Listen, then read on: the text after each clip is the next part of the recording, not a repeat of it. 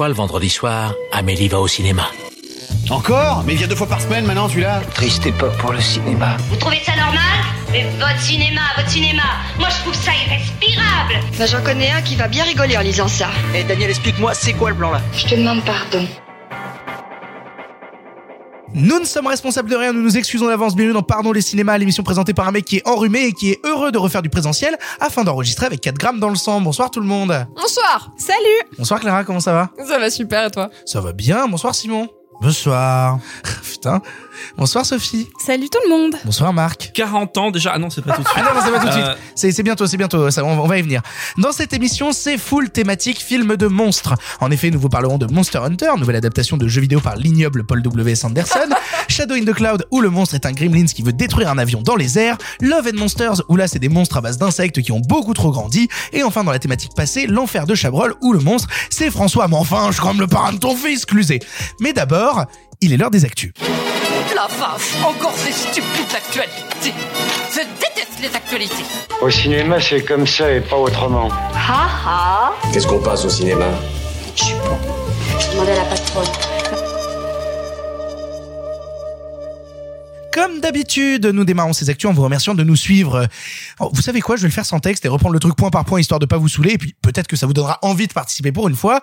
Alors, au cas où vous ser- seriez pas au courant, il y a un compte Twitter qui s'appelle Pardon le cinéma que vous pouvez aller suivre. On balance plein de trucs dessus et c'est assez super. Et si vous voulez vraiment nous soutenir, si vous aimez beaucoup l'émission, bah vous pouvez vous abonner aux différentes plateformes de podcast sur lesquelles vous écoutez l'épisode ou même en parler à vos amis, à vos cousins, leur dire j'écoute ce podcast et je le trouve mieux que les autres podcasts. N'hésitez pas à nous dire quel autre podcast vous aimez moins que nous. Ça nous fera toujours vraiment plaisir. Si vous voulez aussi nous soutenir aussi, vous pouvez aller sur iTunes si vous écoutez euh, le podcast sur iTunes et laisser une note. Vous pouvez noter le podcast et avec cette note-là, vous pouvez laisser une critique. Et dans Ça la critique, dites aussi les podcasts que vous aimez moins que nous. Exactement, quelle horreur. Euh, non mais en tout cas voilà, si vous laissez une, une note sur le podcast, n'hésitez pas à faire une critique après. Ça nous permet d'être mieux référencés et ça, ça fait plaisir. Si vous voulez soutenir encore, encore, encore l'émission, bah il existe évidemment la boutique, pardon le cinéma, où vous pouvez acheter, j'ai plus la phrase en entier, euh, des t-shirts, des des mugs et des stickers. C'est bon, je l'ai. Euh, deux têtes, hein, deux têtes. Euh, bref, si Il y a jamais plein vous. de motifs sur la boutique. mais oui, il y, en a plein. Il y en a plein, Sophie. Un motif de la boutique. Du glouglou, du même. Ah non, c'est pas ça non, Non, plus. non, c'est pas ça. Hasta la pugneta. Hasta la pugneta. Euh, Marc, un motif de la boutique. Euh, le cinéma est mort. Ah Oui, et il y a aussi juste un motif qui est un, trouvé. il y a juste aussi un, un- un t-shirt qui est un tweet de quelqu'un qui nous a dit, je pense que vous devrez arrêter. Il faut Euh, que vous, il faut que vous arrêtez, non? Il faut que vous arrêtez. Euh, et vous remarquez avec cette émission-là que on n'a pas arrêté. Voilà, le, le lien pour accéder à la boutique, il est en description de ce podcast ou sur notre compte Twitter. N'hésitez pas à vous rendre dessus. Je sais qu'il y a plein plein de gens qui ont. Ah oui, on a remis en ligne en plus le logo de l'émission Pardon le cinéma sur des t-shirts, sur des suites. Ça, vous allez être tellement beau cet été avec vos jolis t-shirts Pardon le cinéma. N'hésitez pas à en acheter, ça fait toujours T'as plaisir. pas dit à quoi elle servait la boutique? Ah la boutique, ah bah acheter du glouglou et du miam miam Oui. Et avoir des sous dans la popoche. Voilà. Pour commencer On dirait que l'actualité. tu dresses ton chien. Et les sous-sous? Dans la popoche. Ah putain, quel enfer. Pour commencer l'actualité, j'aimerais qu'on parte du côté des US afin d'aborder la question des cinémas américains et notamment ceux détenus par Arclight et Pacific Theaters qui viennent de faire faillite. C'est plus de 300 écrans qui vont disparaître de la côte californienne tandis que dans le même temps en Chine, rien qu'en janvier et en février, 2000 nouveaux écrans ont été inaugurés à travers le pays. D'ailleurs, euh, d'après les chiffres de Destination Ciné, on parle de 78 000 écrans sur le territoire chinois contre 40 000 aux États-Unis. Est-ce que c'est attendu ces fermetures? Est-ce que c'est le prix à payer du tout VOD Est-ce que en comparaison, le système chinois lui a privilégié la salle? Qu'est-ce qu'on en pense de tout ça? Mais c'est pas la VOD qui fait que les salles elles ferment. Excusez-moi, c'est le Covid. Bah oui, et aussi le fait que alors il y a des salles aussi qui sont encore ouvertes aux États-Unis, mais où les gens ne vont pas tant parce qu'ils ont la possibilité, notamment via des partenariats comme HBO Max, de voir le film directement chez eux. Hmm. En réalité, euh, on serait, je pense, tous, quel que soit notre euh, notre sentiment, notre euh, impression, optimiste, pessimiste, je pense qu'il faut qu'on se garde quand même de trop prédire l'avenir pour une euh, une raison toute bête, c'est qu'on reçoit des signaux très contradictoires, que la situation est encore mine de rien très changeante, très mouvante, et par exemple, bah, les États-Unis étant une économie extrêmement libérale, capitalistique, effectivement, quand on est en train de perdre des sous, on ferme directement, on n'a pas forcément d'aide, on n'a pas forcément de soutien, on n'a pas forcément d'amortisseur Ah bah, social. on, on fait faillite et Oui. on, on tombe bien bien dans la merde. hein. Oui, non mais absolument. Mais néanmoins, il faut pas non plus oublier que ça ne veut, ça crée aussi une certaine, c'est un fait, hein, une certaine souplesse économique, ce qui veut pas dire que quand la situation va s'améliorer, il y aura pas des gens pour réouvrir des salles. Et Attention, je suis certainement pas en train de dire mais non, tout va revenir à la normale, certainement pas. Néanmoins, quand on voit quand même euh, que Warner arrive malgré des jauges extrêmement basses, malgré encore beaucoup d'endroits où les salles sont fermées, malgré une population qui est pas forcément encline à se ruer en masse dans les salles, a quand même créé l'événement autour d'un d'un Godzilla versus Kong qui annonce aussi d'ailleurs qu'à partir de 2022, elle renoncera en partie, en grande partie, à sa hum, stratégie actuelle de la sortie day and date simultanée sur grand écran et sur HBO Max. Ça Après, veut quand même. euh, tu parles de Godzilla vs Kong, le territoire où il fait le plus d'entrées, c'est en Chine. Oui, certes, mais les États-Unis, ne, enfin, Warner ne, ne ramène, ne remonte qu'un qu'un tout petit pourcentage, enfin qu'une trentaine de, de pourcents de, de- des sous qui sont générés par le film. C'est-à-dire que de toute façon, pour les États-Unis, à part si on arrivait dans du tout plateforme, mais on est encore très loin, euh, le marché domestique reste fondamental parce que tout simplement, euh, le pourcentage des recettes qui remontent au studio est bien plus important qu'avec la Chine. Et, euh, et surtout, euh, la Chine a des quotas extrêmement stricts qui font que de toute façon, demain, euh, l'industrie hollywoodienne ne va pas se retrouver à sortir en Chine. Il y a un nombre de films très limité qui sont autorisés à, arriver sur ce marché. En plus, enfin, euh, n'oublions pas que euh, le deal que vient de passer Sony avec Netflix, à savoir, on sort d'abord nos films pendant, je crois, 30 ou 45 jours euh, en salle, puis ensuite en exclusivité chez Netflix, euh, signifie quand même bien toujours que pour ces studios, il n'est pas envisageable économiquement de se passer tout à fait de la salle. Attention, encore une fois, ça veut pas dire qu'on va revenir à la normale, ça veut pas dire que les lendemains seront chantants, roses et gazouillants. Néanmoins, ça veut quand même bien dire qu'il y a plusieurs acteurs majeurs du marché, comme Warner, comme Sony, probablement comme Universal, qui ne sont pas miscibles en l'état dans le tout plateforme et dans la SVOD. Donc par conséquent, la salle ne va pas euh, disparaître du jour au lendemain. Quand bien même, là maintenant, il y a des grosses fermetures en chaîne. Bah, c'est quand même la fermeture en plus d'un parc de salles euh, assez culte. Hein. On en parlait notamment euh, en micro avec Marc, mais euh, des cinémas de, de, de ces branches-là, on les a- on l'a vu récemment. C'était le cinéma, euh, le cinéma, Cineramadome. le Cinérama Dome qui est dans Once Upon a Time in Hollywood. C'est quand même tout un pan culte d'une partie des cinémas californiens qui s'effondrent. Oui, et puis bah, après, c'est le problème, c'est que ça touche à l'histoire de l'exploitation aux États-Unis et particulièrement en Californie. Après, on a vu qu'il y a beaucoup de personnalités du cinéma américain qui se sont émues de cette disparition, donc qui peut-être feront quelque chose, puisque c'est évidemment pas l'État qui fera quoi que ce soit. Donc peut-être que eux feront quelque chose pour, à défaut de sauver tout le parc, en sauver une partie. Euh, Notamment les salles très cultes et j'imagine donc le cinéma, le cinéma Radom. Ciné-Ramadome. C'est pas Ouais, mais qui est sur c'est Sunset. Boulevard. Ouais, ouais, bien sûr. Eh bah, vous l'avez vous l'avez vu dans Once Upon a Time in Hollywood, c'est lui dont les les les les, les lettres s'allument vers la fin du film. Bref, euh, non le le le le, problème c'est qu'il qu'il faut voir combien il y avait de projets euh, et combien avant la crise de construction de salles en général, quel était la le rythme d'ouverture des salles aux États-Unis avant qu'il y ait la crise hein, pour avoir une donnée à peu près. Toi tu sais Simon? Non, pas du tout, mais j'allais dire, voilà, n'oublions pas que la raréfaction des salles et la désertification des cinémas aux États-Unis, elle n'est pas arrivée avec la Covid, même s'il y a eu un, élément accélérateur évident. Euh, il y a des déserts cinématographiques aux États-Unis. C'est pas pour rien que des euh, des formules comme Netflix et en général comme la SVOD y ont pris aussi vite et aussi fort. C'est-à-dire que euh, voilà, je suis pas sûr que les États-Unis n'étaient pas déjà désengagés de la salle depuis un bon petit bout de temps. Pour continuer dans l'actualité, on sait que aujourd'hui, notre cher président, leader suprême de notre pays et meilleur épi- épidémiologiste, je vais y arriver, de la galaxie, a tenu une réunion pour parler des protocoles de réouverture, tandis qu'en parallèle, Roselyne Bachelot faisait de même pour la culture. Alors, d'après certaines annonces, on sait notamment que le Sénat approuve les propositions de la ministre de la Culture qu'elle répète depuis plusieurs mois, avec notamment une réouverture en priorité des musées et des lieux de culture assis, avec palier de jauge progressif et pas de bonbons à la vente. On on n'en sait pas beaucoup plus pour l'instant. euh, mais tu déconnes, mais en fait, tous les Non, cinémas l'avaient pas fait pendant la première, euh, enfin, euh, en- en- pendant l'entre-deux. Mais moi, je me rappelle que là où certains me racontaient, alors je vais dire une phrase horrible, qu'en province, en province, euh, les, euh, les cinémas continuaient à vendre des bonbons, des boissons et tout. Moi, je me rappelle qu'au qu'au UGC Léal, les dernières séances que j'ai fait, il y avait pas de confiserie, il y avait pas de trucs comme ça, tu vois. Bon, on n'en sait pas beaucoup plus pour l'instant, mais disons que on compte les jours. Mi-mai, c'est dans un mois tout pile. Est-ce qu'on va enfin arrêter de, de parler de VOD Est-ce que c'est parti? Ça y est Écoutez, moi en tout cas, j'ai une tradition euh, qui m'apporte beaucoup de joie au cinéma, c'est d'acheter une glace et de la manger pendant les bandes annonces. Et je dois bien vous avouer que j'ai hâte de pouvoir remanger un cornetto pendant les bandes annonces. Parce que le cinéma sans cornetto, c'est pas vraiment le cinéma. Bah, je suis bien d'accord. Et le cinéma se conjugue au glacé. Non, c'est pas ça. C'est pas ça non Elle est super Bravo Elle est vachement bien Je suis la pessimiste de l'émission et moi j'y crois pas. Ok, Nietzsche. C'est-à-dire que c'est comme Cannes, c'est comme Tenet, des choses auxquelles je ne crois pas. Euh, non, en fait, c'est juste que je trouve que dans en termes de communication pure de la part du gouvernement, on est dans vraiment un rapport euh, schizophrénique qui est que euh, on nous parle d'une réouverture euh, prochaine euh, à l'arrivée des beaux jours et en même temps aujourd'hui on, a pris beaucoup dans la gueule que ça y est on avait passé le seuil des 100 000 morts qu'il y avait euh, deux nouveaux variants le brésilien et je sais plus lequel L'anglais L'ang- euh, l'anglais Sud-africain. Le breton, Sud-africain, le c'est breton. le- Ah oui, c'est vrai, le variant breton. voilà donc génial. au final je sais pas le chouchen, ça.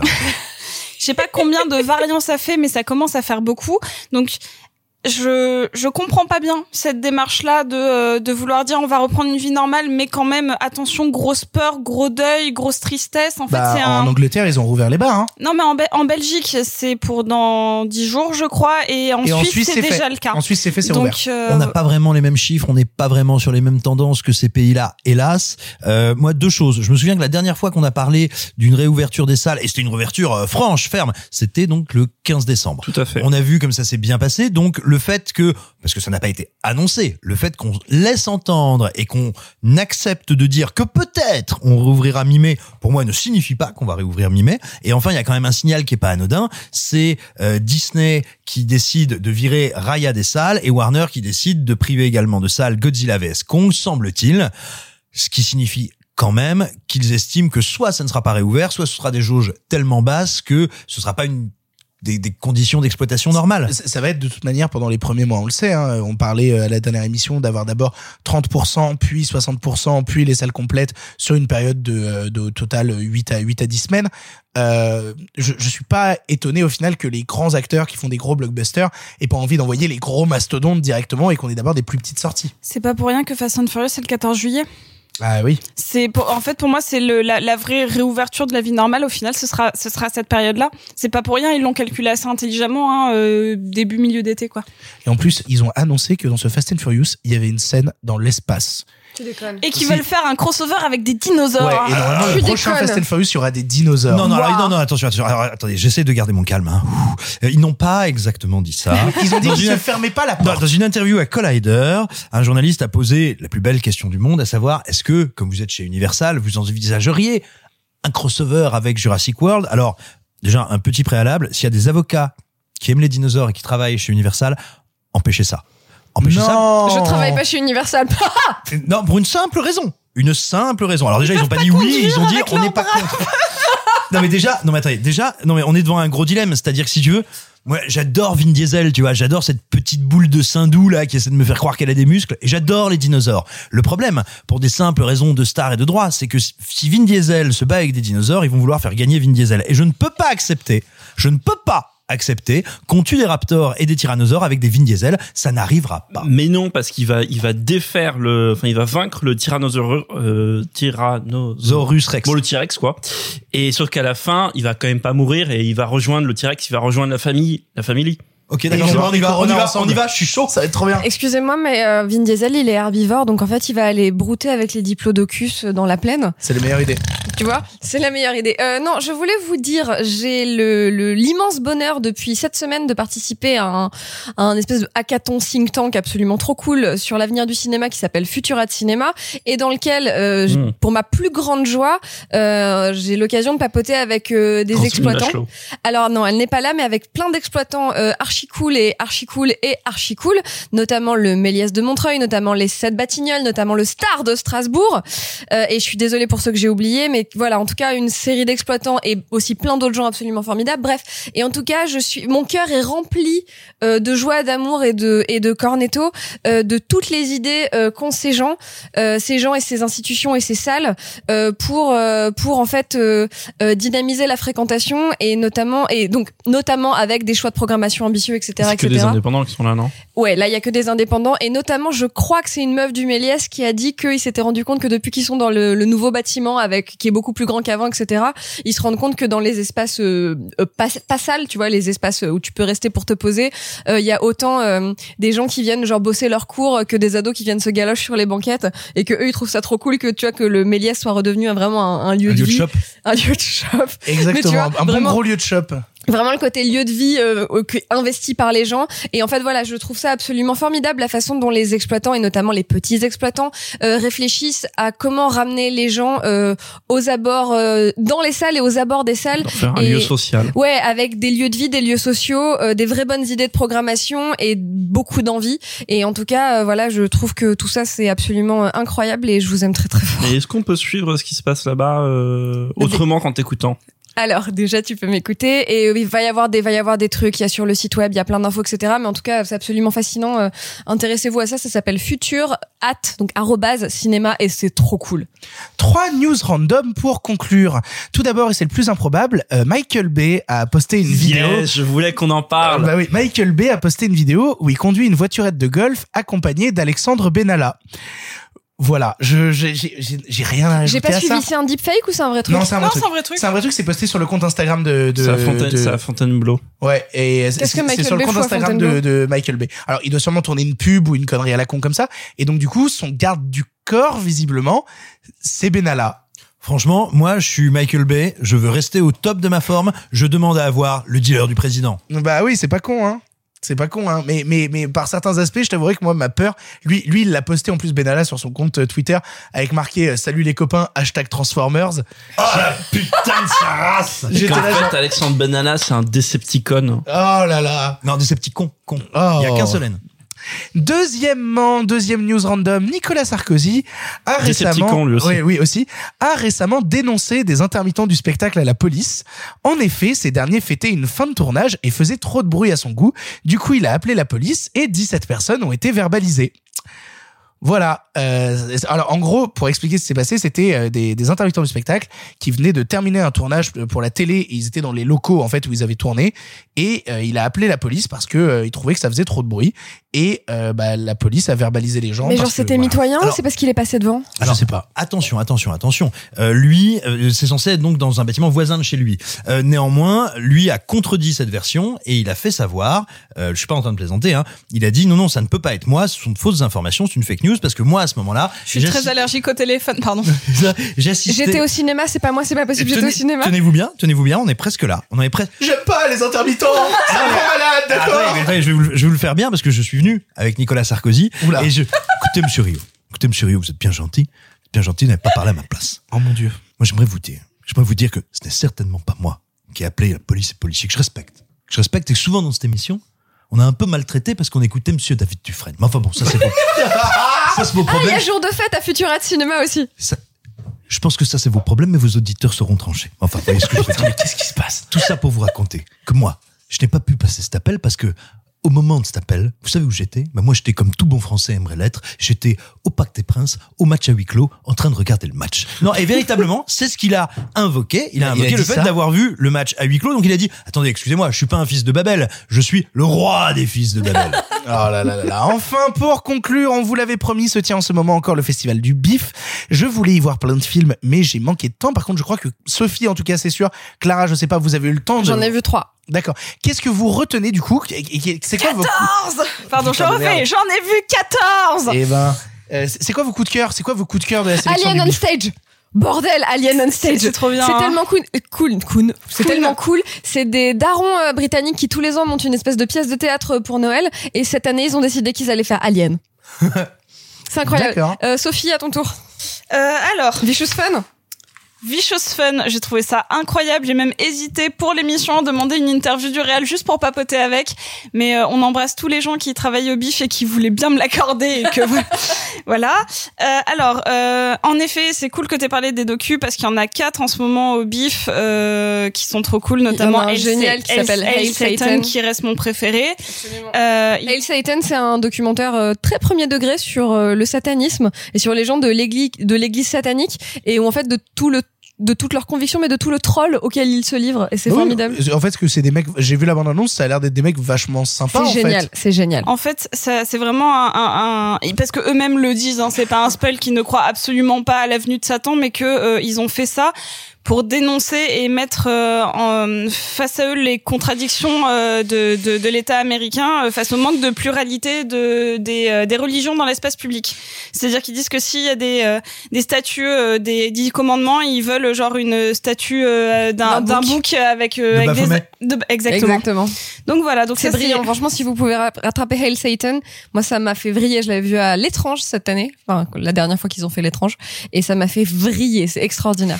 Euh, donc Vicious Fun, c'est très fun, très pop, très coloré. Euh, c'est, je vous, vraiment, je vous le conseille. Euh, Il y a le, le court métrage qui a gagné le prix du meilleur court métrage qui s'appelle T'es morte Hélène, qui est une coproduction franco-belge, qui avait déjà gagné un prix à Gérardmer et qui fait 20, enfin c'est 21 heures, euh, 21 heures, 21 minutes de bonheur. Tu veux faire peur Ouais, voilà. Un très très long court métrage. Et euh, de ce que j'avais pas vu à Gérardmer, euh, il y a Post Mortem qui est un film polonais qui est très cool et ça a le parti pris de euh, de faire un une sorte d'exorcisme sur un village entier, c'est-à-dire que le, la, la possession se transmet euh, un petit peu comme le Covid, quoi. C'est-à-dire on sait pas vraiment qui va l'avoir.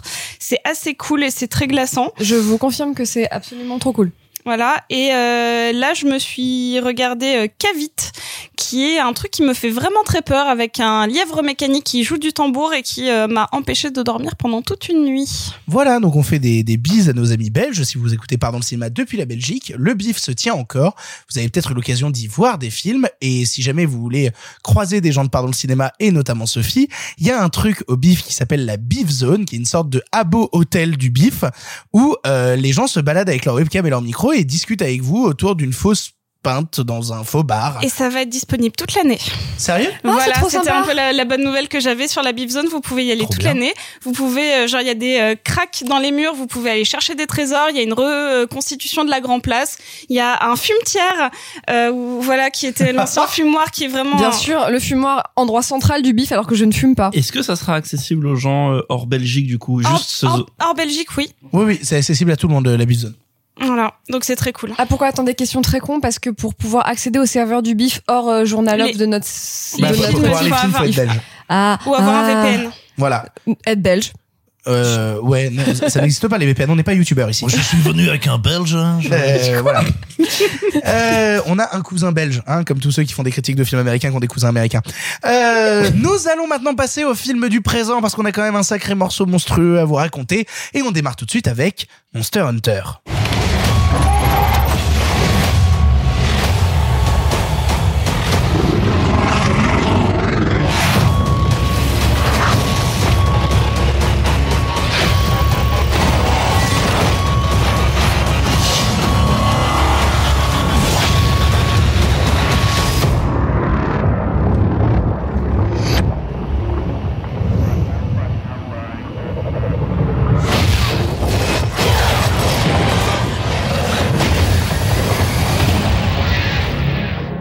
Monster Hunter est le dernier film de Paul W.S. Anderson avec Mila Jovovich au casting, duo à qui on doit déjà les films Resident Evil ou encore un des films préférés de Simon, Les Trois Mousquetaires.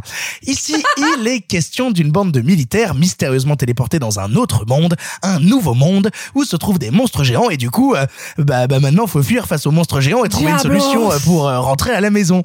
Et, et voilà, c'est tout. C'est c'est un peu la seule intrigue du film. Voilà. Bref, euh, on, on a pour habitude ici de commencer avec la personne qui a préféré le film. C'est donc Marc Moquin qui commence. Victor m'a fait une vieille entourloupe parce qu'en réalité autour de cette table ce n'est pas tout à fait moi qui ai préféré le film. non ça doit être moi mais je laisserai la personne concernée en parler. Mais il y a un truc euh, dont moi je voudrais absolument vous parler dans Monster Hunter et qui me, me, me rend le film assez fascinant à mes yeux. On va, on va faire rapide, le film c'est pas très bon, c'est mauvais, c'est dans la moyenne du Paul Wes Anderson euh, lambda, c'est moins euh, généreux, c'est moins drôle que, que, que le film préféré de Simon Rio. Les Trois Mousquetaires. Il y a Mais des c'est- bateaux volants. Mais c'est très drôle les trois mousquetaires, c'est vraiment c'est vraiment très drôle, c'est pas aussi drôle malheureusement euh, Monster Hunter. Maintenant, il y a un truc qui qui qui, qui m'a profondément euh, intrigué dans ce film, c'est qu'aussi nul ou pas très bien ou ce que vous voulez soit le film, Et ben Ron Perlman joue toujours aussi mal. non, c'est surtout que le film, c'est surtout que le film correspond artistiquement et plastiquement à la moyenne du blockbuster actuel. Et du coup, ça m'intrigue. tu veux dire que c'est ocre?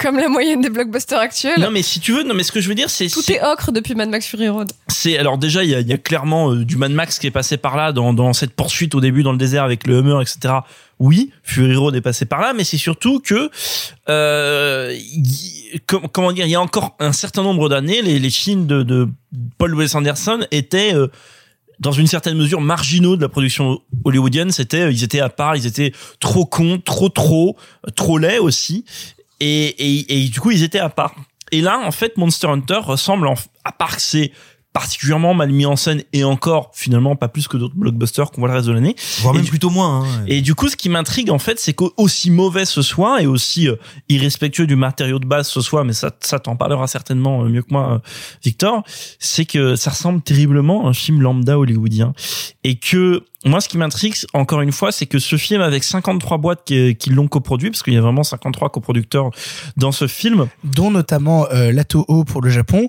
ou Tencent Pictures, Tencent qui à la base fait du jeu vidéo et possède notamment la licence League of Legends, ce qui fait qu'ils ont énormément d'argent à foutre par la Oula, fenêtre. approximation, approximation, approximation. Je, non, Tencent ne possède pas la, licence- la licence League League of Legends. Tencent, c'est un opérateur télécom. euh, Bah si, Tencent, c'est un opérateur télécom. Tencent, c'est pas l'actionnaire majoritaire de League of Legends? Non mais il possède pas Riot, c'est un des très gros actionnaires de Riot, mais il possède pas la licence League of Legends. En tout cas, ils se font beaucoup de millions sur oui, oui, League oui, of Legends. mais Tencent, c'est pas une boîte de jeux vidéo, c'est un opérateur télécom. Oui. Bon bref. Bref, pardon.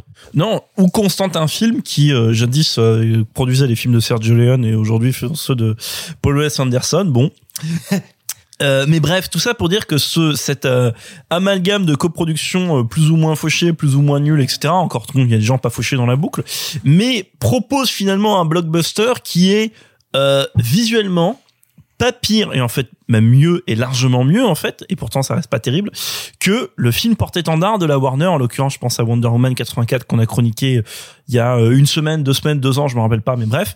Euh, et ça me fascine à quel point l'industrie hollywoodienne a flanché vers Paul Wes Anderson ou inversement Paul Wes Anderson a progressé vers le niveau moyen de l'industrie hollywoodienne dans un sens ou dans l'autre je ne sais pas. Mais c'est mais je trouve ça très inquiétant. Et dernière chose et se conclut là-dessus? Euh, c'est mauvais mais c'est fondamentalement pas euh, c'est pas déplaisant. C'est c'est de la grosse bisserie nulle à 100 millions de dollars comme on en voit depuis des années. Ça a la politesse de durer 1h40 contrairement à moult blockbusters. Et moi je suis touché par ce cinéaste qui euh, depuis euh, 15 ans, fait des déclarations d'amour à sa femme dans tous ses films.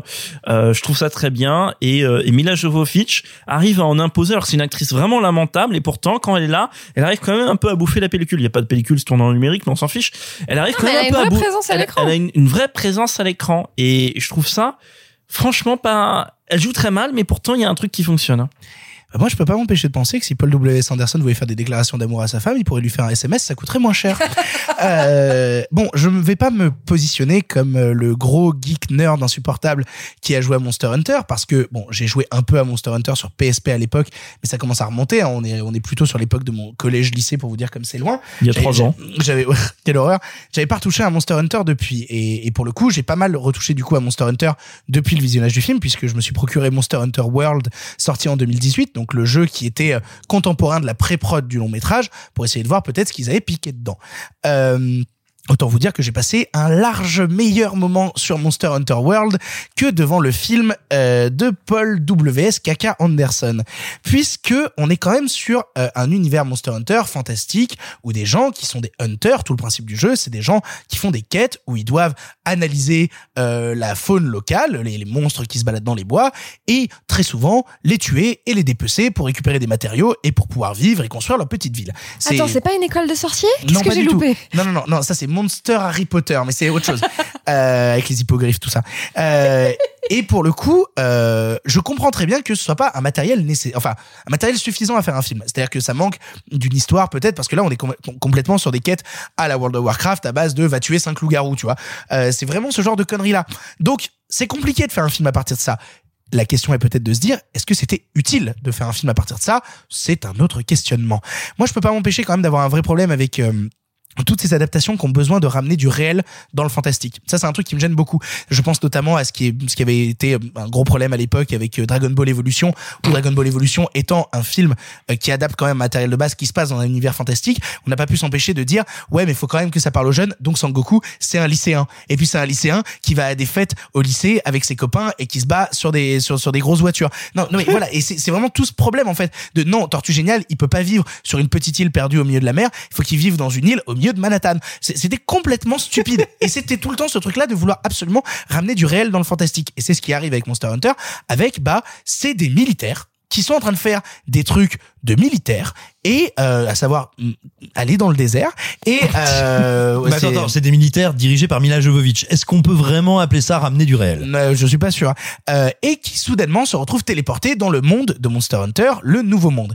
Donc déjà, excuse à la piste pour essayer de te ramener des personnages issus du réel à l'intérieur, et surtout personnages qui sont absolument pas construits, parce que les militaires du film, dont Mila Jovovich, apparaissent des gros cons. Le film dure 1h40, pendant 1h10, c'est quand même juste une grosse conne, hein. c'est quand même juste une nana, c'est une démarche quasi néocoloniale, hein, vraiment, avec la nana qui arrive au milieu de la faune et de ce mec qui tire des flèches, et qui est là pour lui expliquer, excuse-moi, moi je suis militaire, hein, petit mec euh, issu des bois, euh, pardon, je vais t'expliquer la vie. Euh, non, vraiment, c'est vraiment du cinéma. Petit mec Ouais. Tony Jaa Bah oui, bah, il le considère quand même Tony Jaa Ouais, le Alors attention, je pense qu'il tape très très fort, mais techniquement il est pas grand. hein. Alors, tu sais quoi? On va mettre ce petit mec en face de toi et on va voir C'est combien bien pour ça que, comme préalable, j'ai posé, je pense qu'il tape très fort. Euh, mais il n'empêche que voilà. Donc, donc déjà, moi, le, le côté euh, blockbuster néocolonial euh, financé par la Chine, je trouve ça assez formidable. Euh, et surtout, bah, je peux pas empêcher de, quand j'ai joué à Monster Hunter World, de voir tous les problèmes qui est que, en fait, le, les gens qui ont fait ce film ont joué à la première heure de Monster Hunter World, vraiment juste à la première heure, et se sont dit, c'est le film. C'est-à-dire que l'intro de Monster Hunter World, il y a quand même plusieurs jeux Monster Hunter, hein, vraiment, il y en a plein, mais là, tout le principe de l'intro, c'est des gens, tu commences, tu crées ton personnage, t'es sur un bateau qui traverse le désert, et puis soudainement, ton bateau se fait attaquer par une grosse bébête, le bateau se renverse, et tu dois retrouver tes copains, et puis nique sa mère. Et, et, et ça, bah, c'est l'intro du film, en fait, avec le bateau qui traverse le désert, et soudainement qui se fait attaquer, et puis qui se fait attaquer pas par n'importe qui, hein, qui se fait attaquer dans le film par Diablos, Diablos qui est quand même un monstre que tu rencontres normalement au bout de 20 heures de jeu, mais là, il est là dès les 5 premières minutes, donc tu dis, oh putain, qu'est-ce qui va nous ramener derrière? Eh ben, vu que Monstre XL s'est fait tuer, Monstre XXL à la fin, pour rien, hein, en plus, hein, parce qu'au bout d'une heure dix de film, il y a plus d'enjeu, mais on essaie de te rajouter une dernière demi-heure avec Ron Perlman avec une perruque moche pour essayer de te raconter quelque chose. Euh, Ron Perlman qui soudainement parle anglais parce que, euh, oui, j'ai croisé des gens qui parlaient anglais à une époque. Vraiment, c'est la justification que donne le film, c'est un désastre. Franchement, j'ai Euh, déjà dû dire cette phrase. hein. non, non, vraiment, c'est c'est scandaleux. Ce film n'est pas adressé aux gens qui euh, aiment le jeu vidéo, parce que ceux qui aiment Monster Hunter vont trouver ça abject, et ceux qui n'aiment pas Monster Hunter vont pas comprendre, parce que comme dans tous les films adaptés de jeux vidéo, eh ben c'est bardé de références à des trucs qui sont pas construits et qui sont pas amenés. Genre par exemple, il y a des chats qui font la cuisine. Il y a des palicots, qui, est une race qui est dans Monster Hunter, genre c'est des chats euh, quasi humanoïdes qui font la cuisine. Et puis pourquoi il est là dans le film? Bah pour apparaître comme un clin d'œil. Mais si ce film n'était pas adapté d'un jeu vidéo, cette notion même de chat qui fait la cuisine n'existerait pas en fait. Ça n'existerait pas parce qu'il y aurait besoin de le construire, besoin de le justifier. Et quand on fait des adaptations de jeux vidéo, on met plein d'éléments en mode oh bah oui ça vient du jeu vidéo donc ça marche. Non, t'es en train de faire un film espèce de vieil enculé, essaye de me justifier des trucs. Bref, Monster Hunter est une honte, c'est un très très très mauvais film et je pense que Paul W.S. Anderson devrait arrêter de faire du cinéma parce que c'est une arnaque qui a bien trop duré. Euh, mais je crois toi que tu es plus positif que moi, Clara. Est-ce que vous aimez les documentaires? Oula, oula là là là là là. Où est-ce que tu t'en vas Oh bah, je m'en vais nulle part. Moi, tu sais, euh, ce documentaire animalier euh, sur le désert, euh, sur chasser des grosses bébêtes dans le désert, euh, sur avoir une jeep dans le... Non, je déconne. Chanter dans le désert. Depuis, trop longtemps. Depuis beaucoup trop longtemps. Depuis beaucoup trop longtemps. Euh, en fait, moi, j'ai jamais joué à Monster Hunter. Je sais même pas ce que c'est. Je sais même pas que ça existe. Je sais même pas de quoi ça Pikachu, parle. là. Non, non, non. Non, mais après c'est même pas C'est utile. toujours hein. pas une école de sorciers. Pas loin. J'adore le C'est- Seigneur C'est pas des utile Anneaux. d'avoir joué à Monster Hunter. Moi j'ai pris cet angle-là parce que Non, bah, t'as connaissant un peu le jeu vidéo, j'étais obligé, mais c'est Non, pas Et puis en utile plus, on a vraiment particulièrement. pas du tout senti que, que ça t'agaçait qu'ils trahissent euh, Monster Non, Hunter. en fait, c'est- je- c'était juste pour dire que effectivement, quand tu n'as pas vu le, quand tu n'as jamais joué au jeu et que tu en ignores quasiment l'existence, en fait, tout ce dont tu parles là, euh, qu'est-ce qui se passe, Victor T'as l'air absolument mais écœuré par ce que tu viens de Ma goûter. bière est périmée depuis deux mois, elle est dégueulasse. Bah, c'était la dernière émission. Je pense qu'on va perdre Voilà. Victor. Ça y est, bah écoutez, au revoir, pardon le cinéma. Euh, donc tout ça pour dire que si jamais tu n'as jamais joué au jeu, en fait, les éléments dont tu parles là, euh, qui sont que c'est mal justifié, etc. Tout simplement, tu ne t'en rends pas compte. En fait, Oui, bien évidemment. Tu t'en rends tout simplement pas compte. Moi, j'ai passé vraiment un excellent moment. C'est-à-dire que Oula, excellent, le mot est lâché. Ouais, j'ai passé un excellent moment. C'est- Oh là là. C'est vraiment un film, mais c'est vraiment claqué au sol. Hein. Euh, c'est vraiment genre. Au euh, sable. C'est claqué au sable. C'est claqué à la dune. Euh, vraiment genre les effets spéciaux euh, piquent les yeux. euh, la direction d'acteur est assez hasardeuse. Euh, le montage, euh, la mise en scène, enfin le, le choix chromatique, vraiment tout est très très très très ocre. C'est assez curieux. J'adore que Tony Jaa soit en fait un espèce de PNJ euh, qui court dans le fond en prime sautant. Alors, ce qu'il faut savoir, c'est que c'est un personnage que tu rencontres dans la première heure de Monster Hunter World. Encore une fois, je- et, et- et- et qui n'a même pas de nom dans le jeu. Il s'appelle chef d'équipe et il te file des quêtes. Et il vient t'aider pendant tes Bah, quêtes. c'est- Et c'est donc tout. c'est littéralement- Mais c'est Bah oui. littéralement ce qu'elle vient de dire, c'est un PNJ. Excuse le film d'être fidèle. C'est un Oh là. PNJ qui est incarné par un PNJ, donc c'est pas mal. C'est ça. Alors, Dur. moi, j'adore Tony Jaa. En fait, je trouve que c'est un mec de ouf et j'adore tous les films qu'il a fait. C'est-à-dire que Hong Bak, c'est vraiment genre un, Oui. un grand moment de ma Oui, mais c'est cinéphilie. vachement mieux filmé, Hong Bak. Ah mais bien sûr, mais là c'est pas très filmé de toute façon. Non mais Hong Bak de toute façon tu viens pas pour la caméra, tu viens pour Tony Jaa qui frappe des trucs en s'enroulant les poings dans de la corde et pour le clip de tragédie qui avait fait la BO Oh, pour mais la oui. France. Oui, oui. T'as Enfin, vu je veux dire, euh, oui, Je reste vivant.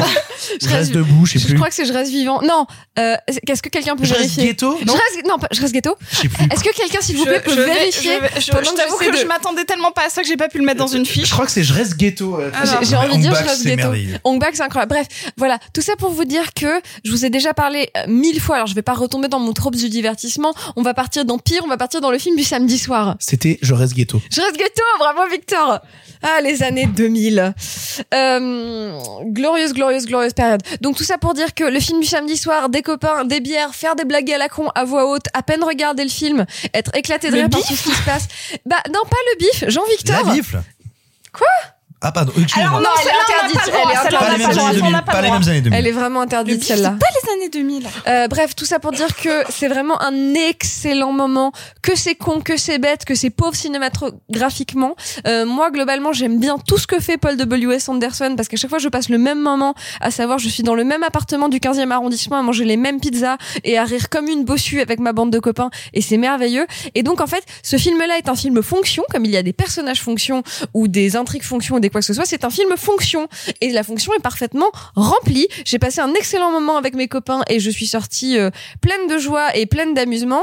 Et globalement, c'est un des films les plus bêtes que j'ai vu depuis bien longtemps. J'étais ravie de voir Tony Jaa, Ron Perlman, ok, et Mila Jovovich chez Sublime. Mais comme on le sait, les soirées ont toujours plusieurs facettes et il est possible que certains les vivent différemment. Sophie, je crois que tu as vu le film dans le même contexte que Clara. Qu'en as-tu pensé? Moi, je suis Parce triste. que dans le même contexte, on l'a vu littéralement ensemble. Bah oui, voilà. Exactement, on l'a vu ensemble avec euh, donc des super bonnes pizzas qui viennent aussi du 15e arrondissement. Euh, je suis triste, il y a, il y a tellement il y a tellement de gens qui portent le même nom de famille et qui font des trucs cool. Tu vas faire une blague sur Paul Anderson? Et sur, euh, sur Paul Thomas Anderson, Anderson? Et Gillian Anderson qu'on oublie trop souvent. Anderson, absolument. Non, euh, j'en ai rien à foutre.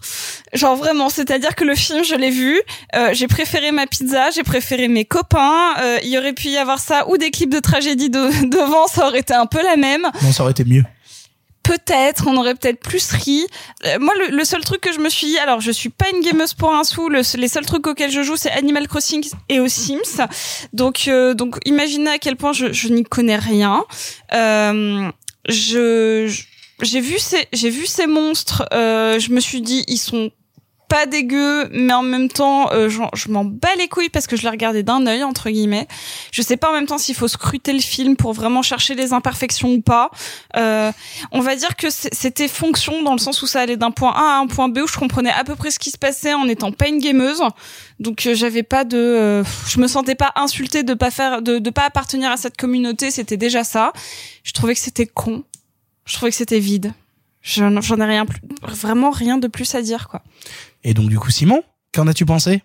Toi qui es fan des Trois Mousquetaires?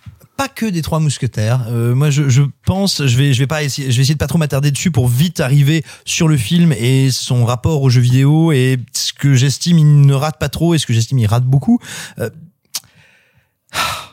je pense que les Resident Evil, les Resident Evil sont des adaptations passionnantes de jeux vidéo et je vais vous dire pourquoi. Il me semble qu'il y a une Ouh erreur là fondamentale là là. à faire dans l'adaptation de jeux vidéo, c'est s'appuyer sur un jeu qui semble narratif au sens traditionnel ou cinématographique du terme pour traduire ça, le retranscrire en narration cinématographique. Pour moi, c'est l'erreur, et on sera pas d'accord là-dessus, Victor, mais pour moi, c'est l'erreur fondamentale d'un Silent Hill, qui, Ah, qui est est un jeu avec un vrai scénario, une vraie narration, mais reprendre, extraire ce substrat narratif, c'est oublier que néanmoins, malgré cette narration en apparence conventionnelle pour le cinéphile ou le cinéphage, il n'empêche la véritable narration se fait par le gameplay et par l'expérience de joueur. Donc, En- quand on en, re- vrai, attends, attends. en vrai, le truc sur lequel on est d'accord, toi et moi, c'est que les meilleures adaptations de jeux vidéo, c'est pas les adaptations de jeux vidéo, c'est les films qui euh, comprennent ce qu'est le jeu vidéo et ça. en font un truc chambé, quoi. Exactement. Et c'est ce à quoi j'allais en venir. À mon sens, il n'y a que deux options. Après, bien sûr, c'est un nuancier. Hein. On peut bala- se balader un peu au milieu, mais il n'y a que deux politiques quand on veut adapter le jeu vidéo. C'est soit euh, on adapte le jeu vidéo pas en adaptant une licence, en adaptant ses mécaniques. C'est euh, c'est le cas euh, typiquement de Hypertension, qui est une espèce de GTA fou. C'est le cas de Hardcore Henry, qui est un formidable, qui est une formidable réflexion méta sur le FPS et qui est très intéressante. C'est ou alors, ou alors, ce qu'on fait, c'est que on adapte un jeu qui est un pur jeu de gameplay dans lequel il n'y a pas de scénario et qui autorise à se décomplexer et à faire n'importe quoi et à porter ce qui, à mon sens, est la mission de Paul W.S. Anderson au cinéma, à porter haut et fier et sans cynisme les étendards du nanar. Et c'est ce qu'il a fait avec Resident Evil. Moi, quand j'entends des joueurs, des fans de Resident Evil dire Eh, franchement, c'était pas fidèle du tout à Resident Evil, je leur dis bah tu rigoles. Le mec, il a regardé, il a fait Ok, bon bah il y a un manoir, des militaires, euh, un, un, un labo caché, des monstres débiles, et tu veux des mecs surpuissants qui tirent partout. Bah j'ai pas mis des mecs, j'ai mis ma meuf. Mais en réalité, les films Resident Evil sont absolument fidèles à l'esprit totalement Z des jeux. Et donc moi, Waouh. c'est- mais bien sûr que si. Je suis tellement pas d'accord je, me- avec je toi. me suis arrêté à Resident Evil 4, mais jusqu'à Resident Evil 4, j'ai pas fait la suite. Oh c'est Giga Z dans le scénario. Moi, j'aime bien. Oh là hein. Mais j'adore. C'est lequel qui se passe sur le toit d'un immeuble J'ai un souvenir vibrant de celui-là. Euh, c'est il y a un passage comme ça dans le 4 ou le 5. Ouais, ça doit être ça. Ça doit être le Ah, 4. celui avec Tom Savini. Oh, le 4, il se passe en Espagne. Non, ah, moi je parlais des films. Ah oui, ok. On, parle des- on est sur les films, on est sur les films. Et non mais et alors non mais attention, je, je ne dis pas ça pour critiquer les jeux. Bon, parle de Monster Hunter. Voilà. Et donc, et donc, j'attendais Monster Hunter parce que je me disais, voilà un jeu qui, bien sûr, a un univers, mais qui est un jeu de pur gameplay, de pure expérience de joueur. Tu joues pas à Monster Hunter pour son histoire. Tu peux y jouer pour son atmosphère, son univers, mais ce qui te fait ton plaisir, c'est toi, manette en main, les sensations que va te procurer cet univers, traduit via son gameplay, littéralement, via tes mains. Et donc, du coup, je me suis dit, voilà, ça, ça va être une espèce d'énorme couscoussière qui va pouvoir transformer, agiter dans tous les sens, et il va nous faire un truc totalement décomplexé, comme avec les trois mousquetaires, qui était quand même genre, euh, tu, sais, tu, tu sens que le mec, tu sais, il y a, y a un de ses scénaristes qui lui avait envoyé la note d'Alexandre Dumas, genre, euh, on a le droit de violer l'histoire si on lui fait de beaux enfants. Il, a dit- il s'est dit, bon, on veut pas faire pareil avec les romans alors. Et il avait fait un truc complètement dingo. Tu parles toujours pas de Monster Hunter. hein. J'y arrive, j'y arrive, j'y arrive. Et tu vas voir, justement. Et on adore Event Horizon, mais Event Horizon, c'était Hellraiser au PMU. Attends, mais tu parles vraiment toujours pas de Monster Hunter. Et j'en arrive, et c'est là l'énorme déception de Monster Hunter, c'est que c'est pas un film décomplexé en termes de mise en scène. C'est que c'est pas un film décomplexé en termes de narration. C'est un film que je trouve pauvre. Et donc je m'ennuie. Alors que pourtant, comme l'a dit Marc, je suis d'accord, les effets spéciaux sont plutôt bien plus démerdards parce qu'il a l'habitude de bosser avec des petits budgets que la moyenne. Et même, il y a des idées que je trouve super cool. Genre, tu vois, c'est tout con. Euh, tu disais, certes, Mila Jovovich, elle le traite comme une colonialiste, machin. Sauf qu'elle se fait tout le temps rabrouer. C'est lui qui lui apprend tout ce qu'elle va faire au final. On te montre dans la première demi-heure que toutes ces technologies et tous ces machins, elle, ça ne sert à rien. Et surtout, t'as un truc qui est important dans du cinéma américain. Important, en tout cas, symboliquement important. Tu vois, c'est elle qui largue une grosse punchline. Je sais plus ce que c'est, hein, mais genre, we need a bigger boat. Et sauf que comme lui, il parle pas anglais, il la regarde, il fait quoi? Qu'est-ce que tu dis? Et bah ça, mine de rien, dans un film spectaculaire américain, avoir ton deuxième personnage principal qui ne parle pas anglais et qui regarde ton héroïne, anglophone euh, et pour lui dire franchement tes répliques classe c'est débile, ça c'est intéressant. Et toute cette première partie où il défonce tous ces personnages ça aurait pu être intéressant. Mais comme j'ai l'impression qu'il s'emmerde derrière la caméra et qu'il est pas décomplexé, et ben moi aussi je m'ennuie et ça me fait de la peine parce que le dernier empereur sincère et pas cynique parce qu'il a jamais fait du Sharknado ou du nanar, et ben il s'emmerdait quand il a fait son film et ça se sent. Vous l'aurez compris, nous sommes divisés sur le cas Monster Hunter. On a fait 20 minutes dessus. hein. Ouais, non, c'est incroyable. hein. Euh, on vous laissera euh, en parler euh, et, et le voir, et puis euh, décider un petit peu ce que vous en pensez. Globalement, j'espère que vous serez de mon côté et que vous jouerez à Monster Hunter World. Et puis il y a Monster Hunter Rise qui vient de sortir sur Switch. Il paraît que ça améliore en plus ce qui était déjà dans le gameplay de Monster Hunter World, qui en plus a une super extension qui s'appelle Iceborne, qui paraît très intéressante que j'ai hâte de faire. Bref, parlons d'un autre film d'action. On est toujours sur des monstres, on est toujours sur de l'action. On parle maintenant de Shadow in the Cloud. You have no idea you get up here?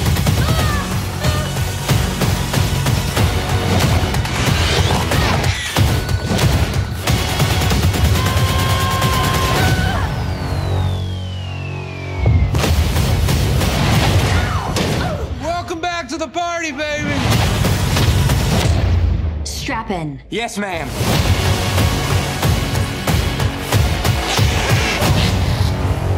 Shadow in the Cloud est un long métrage de Roseanne Liang écrit par Max Landis avec dans son premier rôle Chloé Grace Moretz.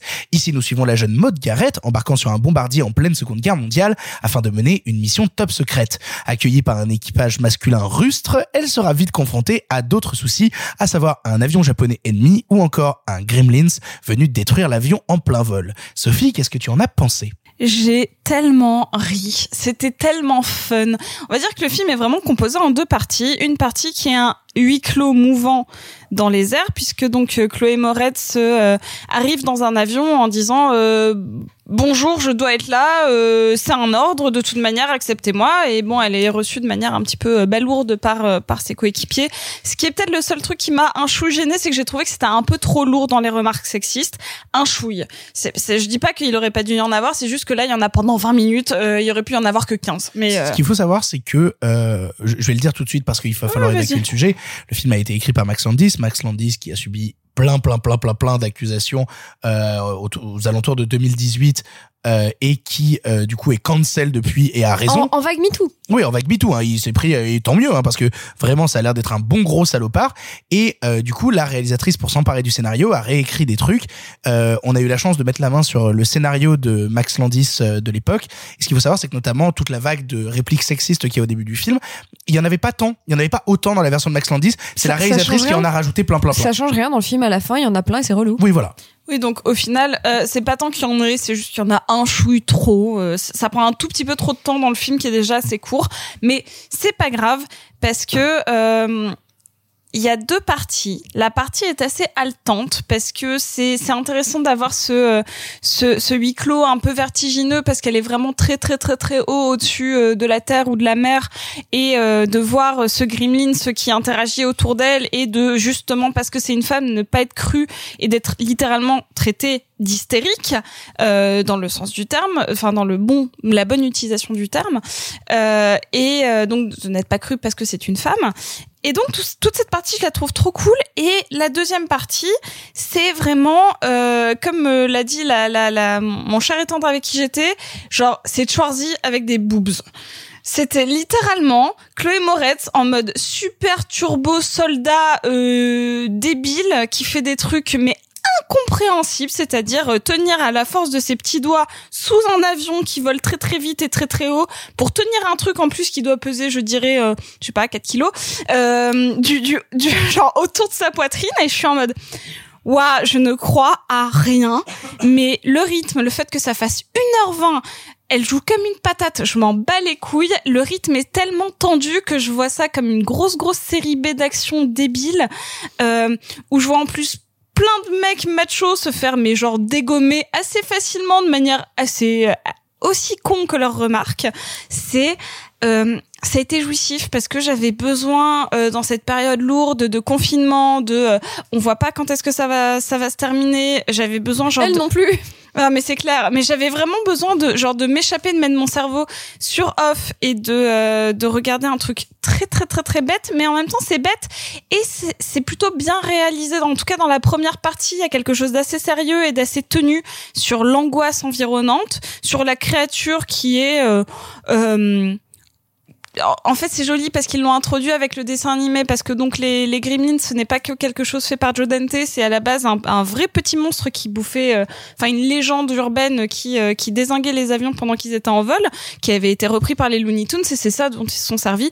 Bon, le design de la créature est en somme assez convenu, mais toute la première partie, il y a une vraie tension de film sérieux sur euh, cette nana piégée au-dessus du vide avec un vrai monstre qui l'attaque et un rejet euh, de ceux qui pourraient être ses alliés. Donc toute la première partie hyper sérieuse et la deuxième partie hyper gueulerie, donc tout ce dont j'avais besoin.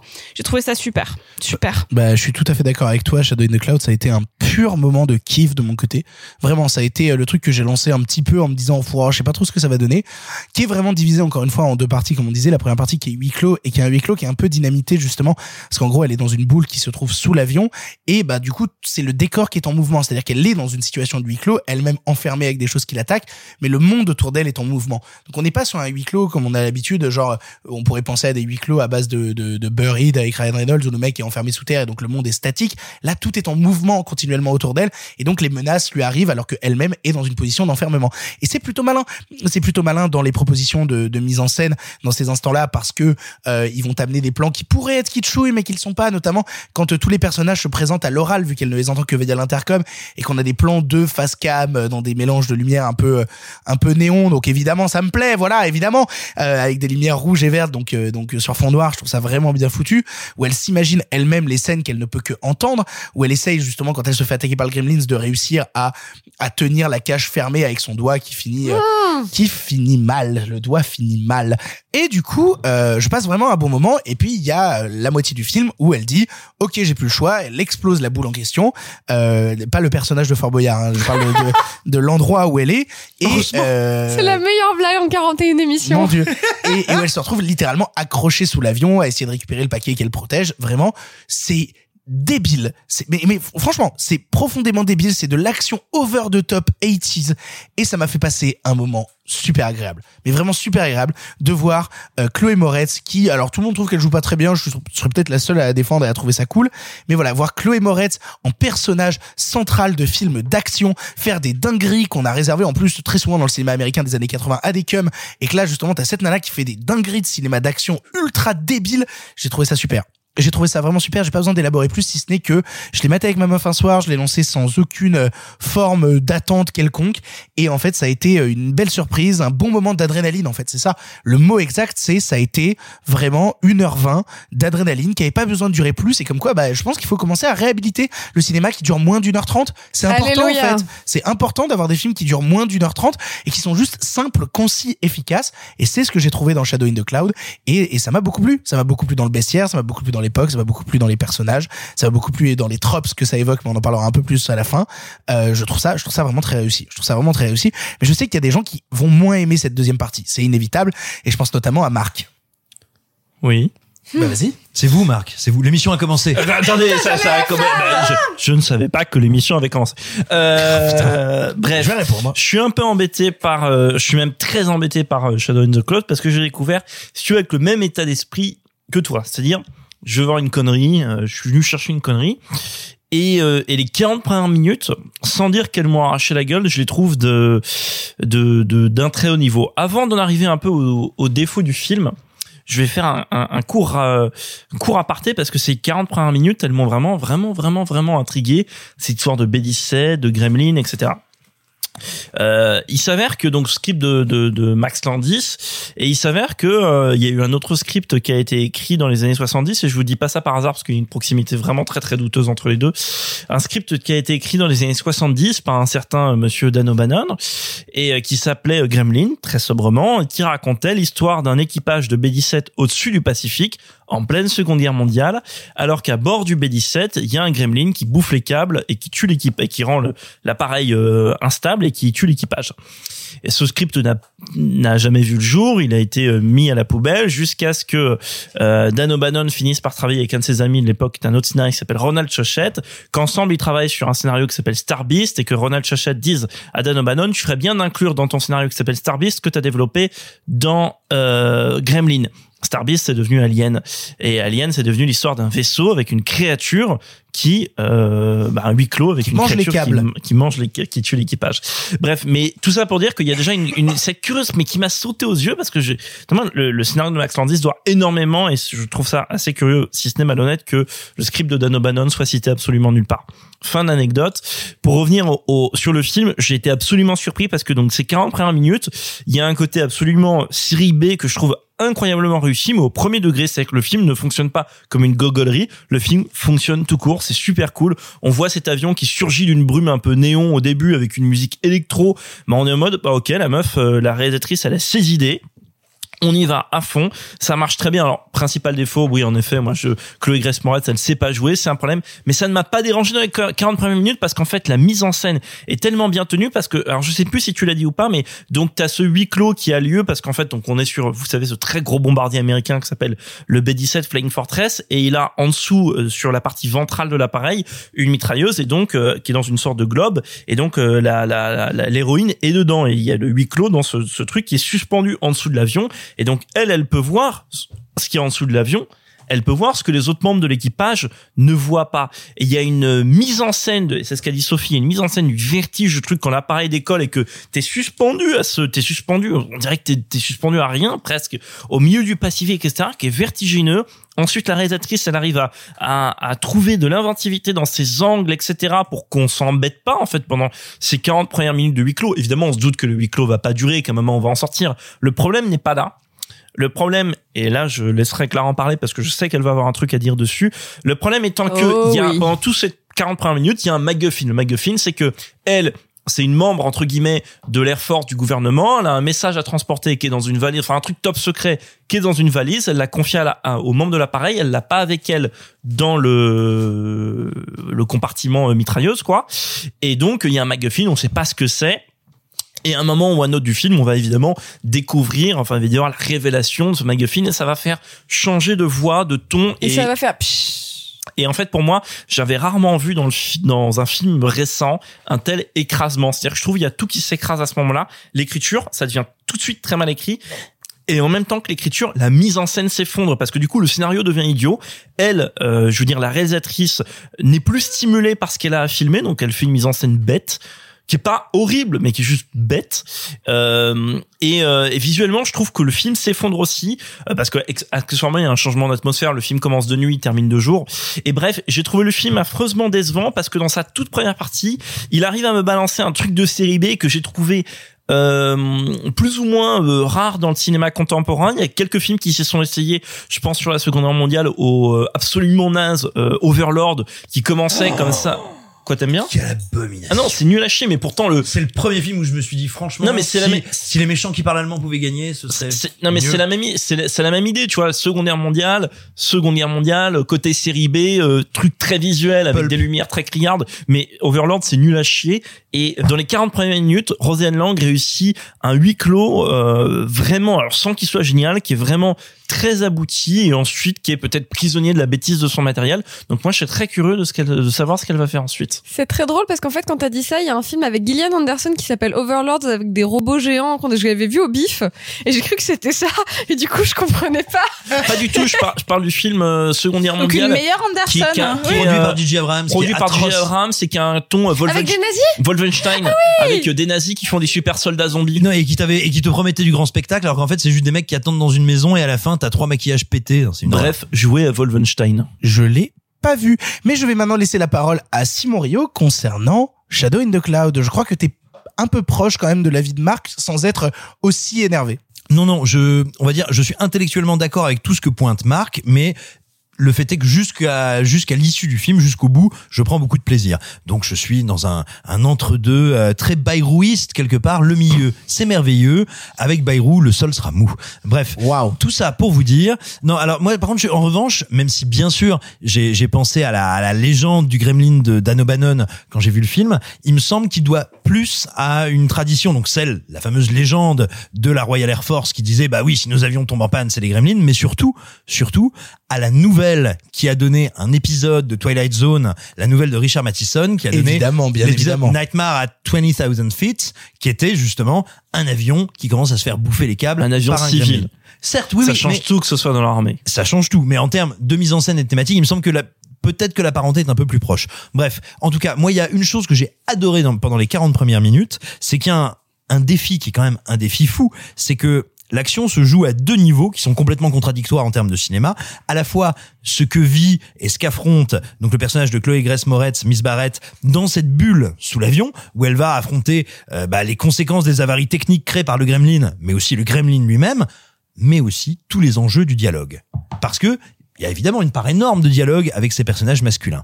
Eh bien, ça réussit à n'être jamais du théâtre filmé. Ça réussit à avoir 6-7 personnages masculins qui sont tous identifiés grâce à la voix, mais en réalité, grâce à la manière dont la mise en scène et les changements de focale nous permettent de sentir qui parle et qui dit quoi. Et là, il y a un truc génial, génial, c'est que ces mecs ont beau être tous d'une certaine manière, tous une nuance du sexisme ou une nuance du patriarcat, ce sont des personnages en mouvement. Il y a le type bourru, on va dire le cliché du type bourru qui est là genre Eh, pas de femme à bord, dont elle va gagner le respect parce qu'elle accomplit des trucs que lui n'arrive pas à accomplir. Il y a au contraire le type très condescendant, entourant, qui va être extrêmement agacé qu'elle se révèle une combattante puissante. Bref, il y a plein de parcours de personnages intéressants. Et moi, mon grand problème avec non pas la deuxième partie, on va dire le dernier quart du film, c'est pas que je le trouve raté, c'est qu'il passe en mode série B gogol poète poète. Pourquoi pas? Je le trouve pas mal fait. Je trouve pas que c'est raté. Je trouve pas que c'est techniquement indigne. Je trouve pas que c'est malvenu. Mais en fait, il y a un truc que je trouve terriblement frustrant de passer d'un film formellement et théoriquement incroyablement malin, voire intelligent, à un film qui me dit Eh ben maintenant c'est la fête à neuneux, poète poète. Non, non, tu peux me faire un film c'est la fête à neuneux, poète poète. J'adore. Et puis si à la fin on termine dans l'intelligence, c'est génial. Mais par contre, me faire un truc brillant et à un moment dire, bon maintenant on va, maintenant on va péter dans la douche, hein, ce, ce parti là. Bah tu veux, je suis là genre ah c'est dommage parce que moi j'aimais bien quand on parlait de Deleuze et pff, ah le rhizome. On va maintenant laisser la parole à Clara concernant Shadow in the Cloud, qui elle veut aborder un point du film qui spoil en fait. Ou va- je pense que Qui ça va. spoil à la race. Hein, Voilà, c'est spoil vraiment un très très gros Et on spoil. va réagir dessus parce qu'en fait, c'est le truc qu'on n'a pas abordé Ouais, jusque-là. on, on- on est globalement euh, pas tous d'accord euh, sur cette notion-là autour de la table, donc on va en parler. Mais euh, mais pour le coup, euh, si jamais vous voulez découvrir le film, bah il vaut mieux bah, que ça se soit pas spoilé en fait et que vous reveniez plus tard. Du coup, bah il y a des timecodes dans la description comme à chaque épisode. Saviez-vous qu'il y avait des timecodes? Il y a des timecodes à chaque épisode que je me fais chier à faire pour que vous puissiez savoir où se trouve chaque film. Vous avez qu'à passer au film suivant et revenir quand vous aurez vu euh, Shadow in the Cloud. Clara, la parole est à toi. Maintenant que nous sommes entre nous, euh, non, je vais commencer par dire que je suis ravie en fait que mes amis aient passé un bon moment. C'est-à-dire que j'ai pas de haine sur ce film. Alors si j'ai de la haine pour le film. Bon bref. Euh, non mais ce que je veux c'est que je suis en vrai je suis contente que vous ayez passé un bon moment et que vous vous soyez bien amusés. Ça me fait plaisir que mes amis passent un bon moment. Euh, moi je suis un peu embêtée. J'ai beaucoup réfléchi au film alors que vraiment il en vaut pas la peine. C'est-à-dire que même vous qui l'avez apprécié, le fait que je vous dise que j'ai beaucoup réfléchi, j'imagine que vous trouvez ça un peu non, inutile. c'est c'est même beaucoup. Voilà, tu vois, c'est bon bref. Ce qui me gêne, c'est que au début, je suis très chaud. Le film démarre, Victor venait de nous dire j'ai adoré. Donc tu vois, j'étais genre ah trop cool, ah une bonne soirée. Euh, donc voilà, le film démarre. Il y a cette espèce d'économie de moyens absolue que je trouve très intelligente. Je trouve que ça marche très très bien sur l'hyper économie de moyens. Il y a plein de bonnes idées donc dans cette première partie du film, notamment le fait que les personnages soient présentés comme tu l'as dit Victor par des fonds noirs avec des personnages qui avancent dans des plans néons. Enfin, il y a plein de bonnes idées. Et en fait, j'étais en train vraiment de me chauffer, de me dire oh là là c'est génial quand ça va partir, ça va partir, ça va être génial. Et en toute honnêteté, en fait, quand ça part, c'est pas mal, mais ce qui se passe au bout de 40 minutes, donc le fameux reveal sur lequel nous arrivons, m'a tellement genre oh que du coup plus rien n'existe et je trouve que tout est consternant après puisque le reveal est il est encore temps de passer au film suivant, il est encore temps, il est encore temps, c'est trop tard. Le reveal est que donc le fameux truc qui est dans le panier et qu'elle doit sauver, c'est un baby. C'est son bébé. C'est son bébé. Et on va en discuter autant que vous voulez. Il y a pas de souci, mais juste Pas laissez-moi trop longtemps finir. quand même. hein. Oui, d'accord. Non, mais juste laissez-moi faire deux phrases toute seule là-dessus et après on en discute parce que finalement moi j'ai fini sur ce que j'avais à dire. Je suis très embêtée que même dans un film avec une héroïne qui est féminine, même là, alors en plus c'est gênant parce qu'elle est la seule meuf, on appelle ça le Smurfette syndrome, renseignez-vous, blablabla. Même là, même là, les seuls enjeux auxquels elle a le droit, le seul enjeu auquel elle a le droit, c'est protéger le fruit de son fœtus. C'est protéger son fœtus. Je suis tellement pas d'accord. Le seul enjeu auquel elle a droit, je finis, j'ai dit que je voulais deux phrases et qu'après oh, je vous laissais parler. Ça fait huit phrases. Euh, le seul enjeu auquel elle a droit, c'est protéger son bébé. Et en fait, voilà, j'en j'en ai marre. J'en ai marre que les meufs n'aient droit qu'à des enjeux surgenrés à ce point-là. Moi, j'aurais préféré que, et j'ai fini juste après ça, j'aurais préféré que dans le panier, il y ait au choix euh, rien. J'aurais trouvé ça hyper cool de fallait juste que je m'enfuis dans le panier, il y a rien. Ou alors euh, n'importe quoi et c'est juste un prétexte pour qu'elle soit dans Quelque chose l'avion. qu'on ne découvre jamais. Oui, n'importe quoi parce que c'est juste un prétexte pour qu'elle soit dans McGuffin, on l'avion. ne sait jamais ce que c'est. Pulp Fiction. Non mais tu vois voilà qu'en fait J'ai la ref. Oui, c'est ça. En fait, Mission Impossible 3. Quel- juste qu'en fait voilà soit que ça soit rien je trouvais ça hyper cool qu'en fait il y ait rien ou alors que ça soit juste j'ai une mission secrète tout le film peut tenir avec j'ai une mission secrète hein il y a pas y a pas spécialement besoin euh, machin voilà bref donc je suis mais agacée à la mort que les personnages féminins soient limités à avoir des enjeux surgenrés de je protège mon bébé à ce point et j'ai terminé. Alors, je suis pas du tout, du tout, du tout d'accord parce que notamment, il y a beaucoup de scènes qui sont axées autour de si le panier tombe, c'est un, c'est un désastre et que si, même si ça avait été des documents en soi, je pense qu'on se serait tous vraiment remis. Il fallait qu'il y ait une vie humaine en cause. Et puis, je suis tout aussi d'accord sur le fait que, euh, bien sûr, toutes les héroïnes ne devraient pas être concernées par leur progéniture. Cependant, moi, ça ne me gêne pas qu'il y en ait qui, qui l'aient, surtout dans un contexte passé. Et moi, ce qui m'intéresse dans dans la direction que prend l'héroïne, c'est qu'elle dit, elle fuit un mariage violent.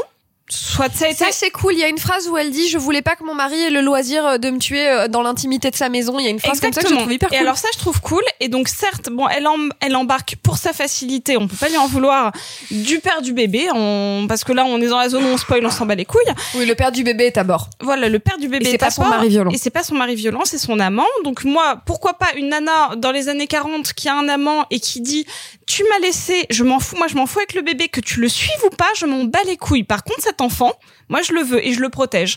Et en fait, le fait qu'elle dise je préfère être une mère célibataire mais loin de mon mari violent, ça c'est un truc qui m'intéresse dans, dans l'année dans laquelle ça se passe. Parce que bon, en soi, on va pas dire que c'est une, une situation impossible, une nana euh, qui se retrouve enceinte de son amant, qui se fait battre par son mari, qui s'enfuit. C'est un truc qu'on a déjà vu. Il y a un gremlins. Oui. Je plaisante, je plaisante, Non, je mais vous voyez, et donc moi, en fait, le fait que, du coup, le fait que ce soit une vie humaine, ça ça crée des situations où ce panier devient quelque chose de vital. Je trouve que scénaristiquement, ça en fait quelque chose d'intéressant. Et en plus, c'est pas un truc que je trouve incohérent dans l'énergie qu'elle. Ben, je pense que vraiment, si ça avait été des documents top secret, elle se, elle se serait pas accrochée en dessous de l'avion pour les sauver, quoi. Et puis de, de la même manière, euh, moi je peux pas m'empêcher de remarquer que combien de fois dans le cinéma d'action des années 80, on a eu ce trope de cinéma plus que plus que juste cette histoire. C'est vraiment un trope de cinéma de bonjour, le héros est un mal burné euh, qui est un chef de famille et en tant que chef de famille, il doit protéger sa famille et sa progéniture. On a eu ça tellement de fois des mecs burnés qui doivent protéger leur progéniture que là ce soit une on soit dans le même cinéma d'action et que ce soit cette fois-ci bah, une nana qui protège sa On est progéniture. en 2021.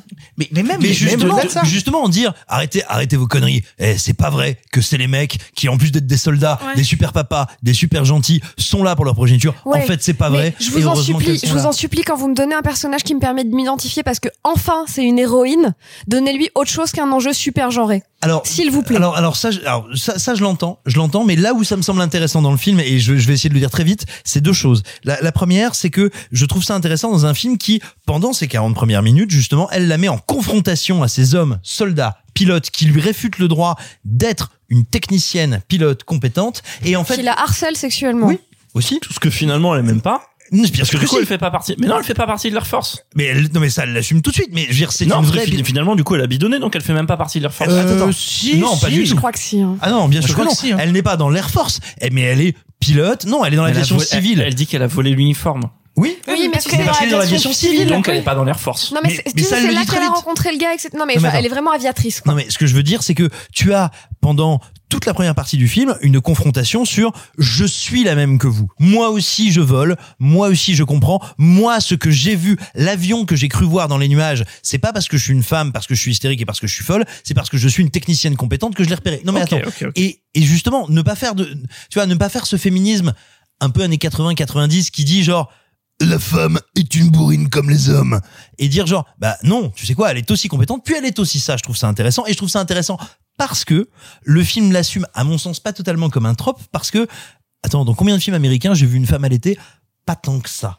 C'est-à-dire que pour moi ça n'est pas que du pur trope c'est aussi accepter ce que ça veut C'est dire la Iron dernière minute du la film. Qu'est-ce qu'on en a à foutre? C'est La la dernière minute, c'est la du meilleure. Qui a été rajouté au scénario, qui n'était pas dans le scénario encore- original. je, je sais, je sais que pour toi c'est important de dire que c'est des éléments rajoutés, on en a parlé plein de fois, mais pour moi ça ne changerait en fait que je trouve que le film est consternant, que Non mais ce il s'est passé une heure pas. avant euh, d'en arriver là de toute façon. Non mais bref, que ça soit rajouté ou pas, dans- toi, moi ce que je vois c'est le film tel, tel qu'il existe là, donc que ça soit un élément rajouté de Max Landis ou pas, j'aime bien Max Landis en tant que scénariste, hein, donc tu vois, bon bref. Là. Bah non mais ça serait malhonnête de dire que c'est pas le cas. J'ai plus envie de voir ces films et je suis pas persuadée que cet homme-là devrait pouvoir continuer à travailler. Oh, je suis mais pas ça sûr qu'il va continuer à travailler. hein, Mais ce que je veux le dire c'est que ça serait malhonnête de dire que j'aime pas ces films. mais est-ce que tu aimes Max Landis en tant que coiffeur.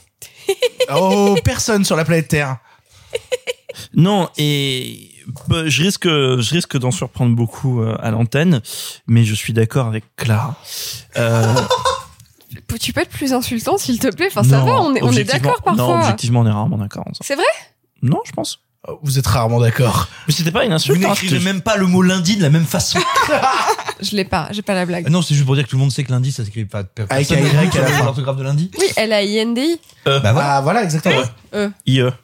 Euh, bref, non, tout ça pour dire, je suis d'accord avec. Clara parce que j'ai ressenti vraiment le, le même, je l'ai ressenti différemment, mais en tout cas avec le même impact, le l'exaspération euh, de, devant cette révélation, en particulier parce qu'il y a un enjeu qui me paraît, il y a, il y a deux enjeux qui me paraissent évidents dans ce jeu, et- dans ce film, pardon, la- Eclipsus révélateur, et qui devraient se suffire eux-mêmes. De un, elle est membre de l'Air Force au début du film, elle est membre de l'Air Force et il y a une valise, un truc qu'elle ne doit pas perdre. On ne sait pas. Est-ce que c'est les plans de la bombe atomique? Est-ce que c'est les plans de l'invasion de Tokyo? On ne sait pas. Elle ne doit pas Est-ce les que c'est perdre. un objet magique, ça, puisque ça pourrait valoir dans tous, ça pourrait valoir dans tous les coups. Ou est-ce que c'est un objet magique? Mais ça pourrait valoir dans tous les coups qu'elle risque sa vie si c'est les plans de l'invasion de Tokyo. J'en sais rien parce que si tu trimbales les plans du D-Day, ça peut valoir ta vie. Donc de un. Et de deux, il y a le second enjeu qui me paraît plus évident que cette putain de manette et qui aurait pu, c'est que et qui est l'enjeu en fait d'Alien, c'est que juste il faut survivre au vol.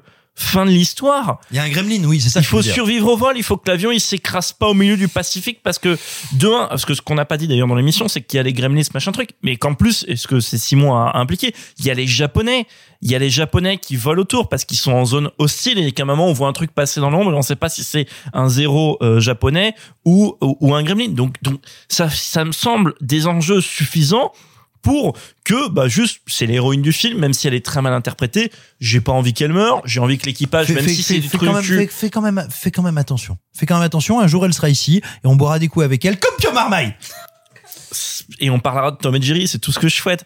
Mais... Attention, Marc Attention Non mais parce que moi, aussi j'ai un cousin aux États-Unis qui m'a montré le film. Mais euh, bref, tout ça pour dire que euh, je voilà, je suis d'accord avec Lars sur ce point-là, ça m'a beaucoup embêté et c'est pas parce que ça a été fait dans les années 80 que ça Tout ça sur Apple Music. Voilà. c'est euh, fin d'anecdote. J'ai j'ai plus rien à dire. Vous l'aurez compris, on est assez divisé sur Shadow in the Cloud. On vous laissera voir le film pour vous faire votre propre avis. Et les copains, on avance dans la thématique présente parce qu'il y a encore un film de monstre. Il y a même monstre dans le titre. Il y a que des films de monstres cette semaine. On vous parle tout de suite de Love and Monsters. We could still take our world back. You're more of a survivor than I thought.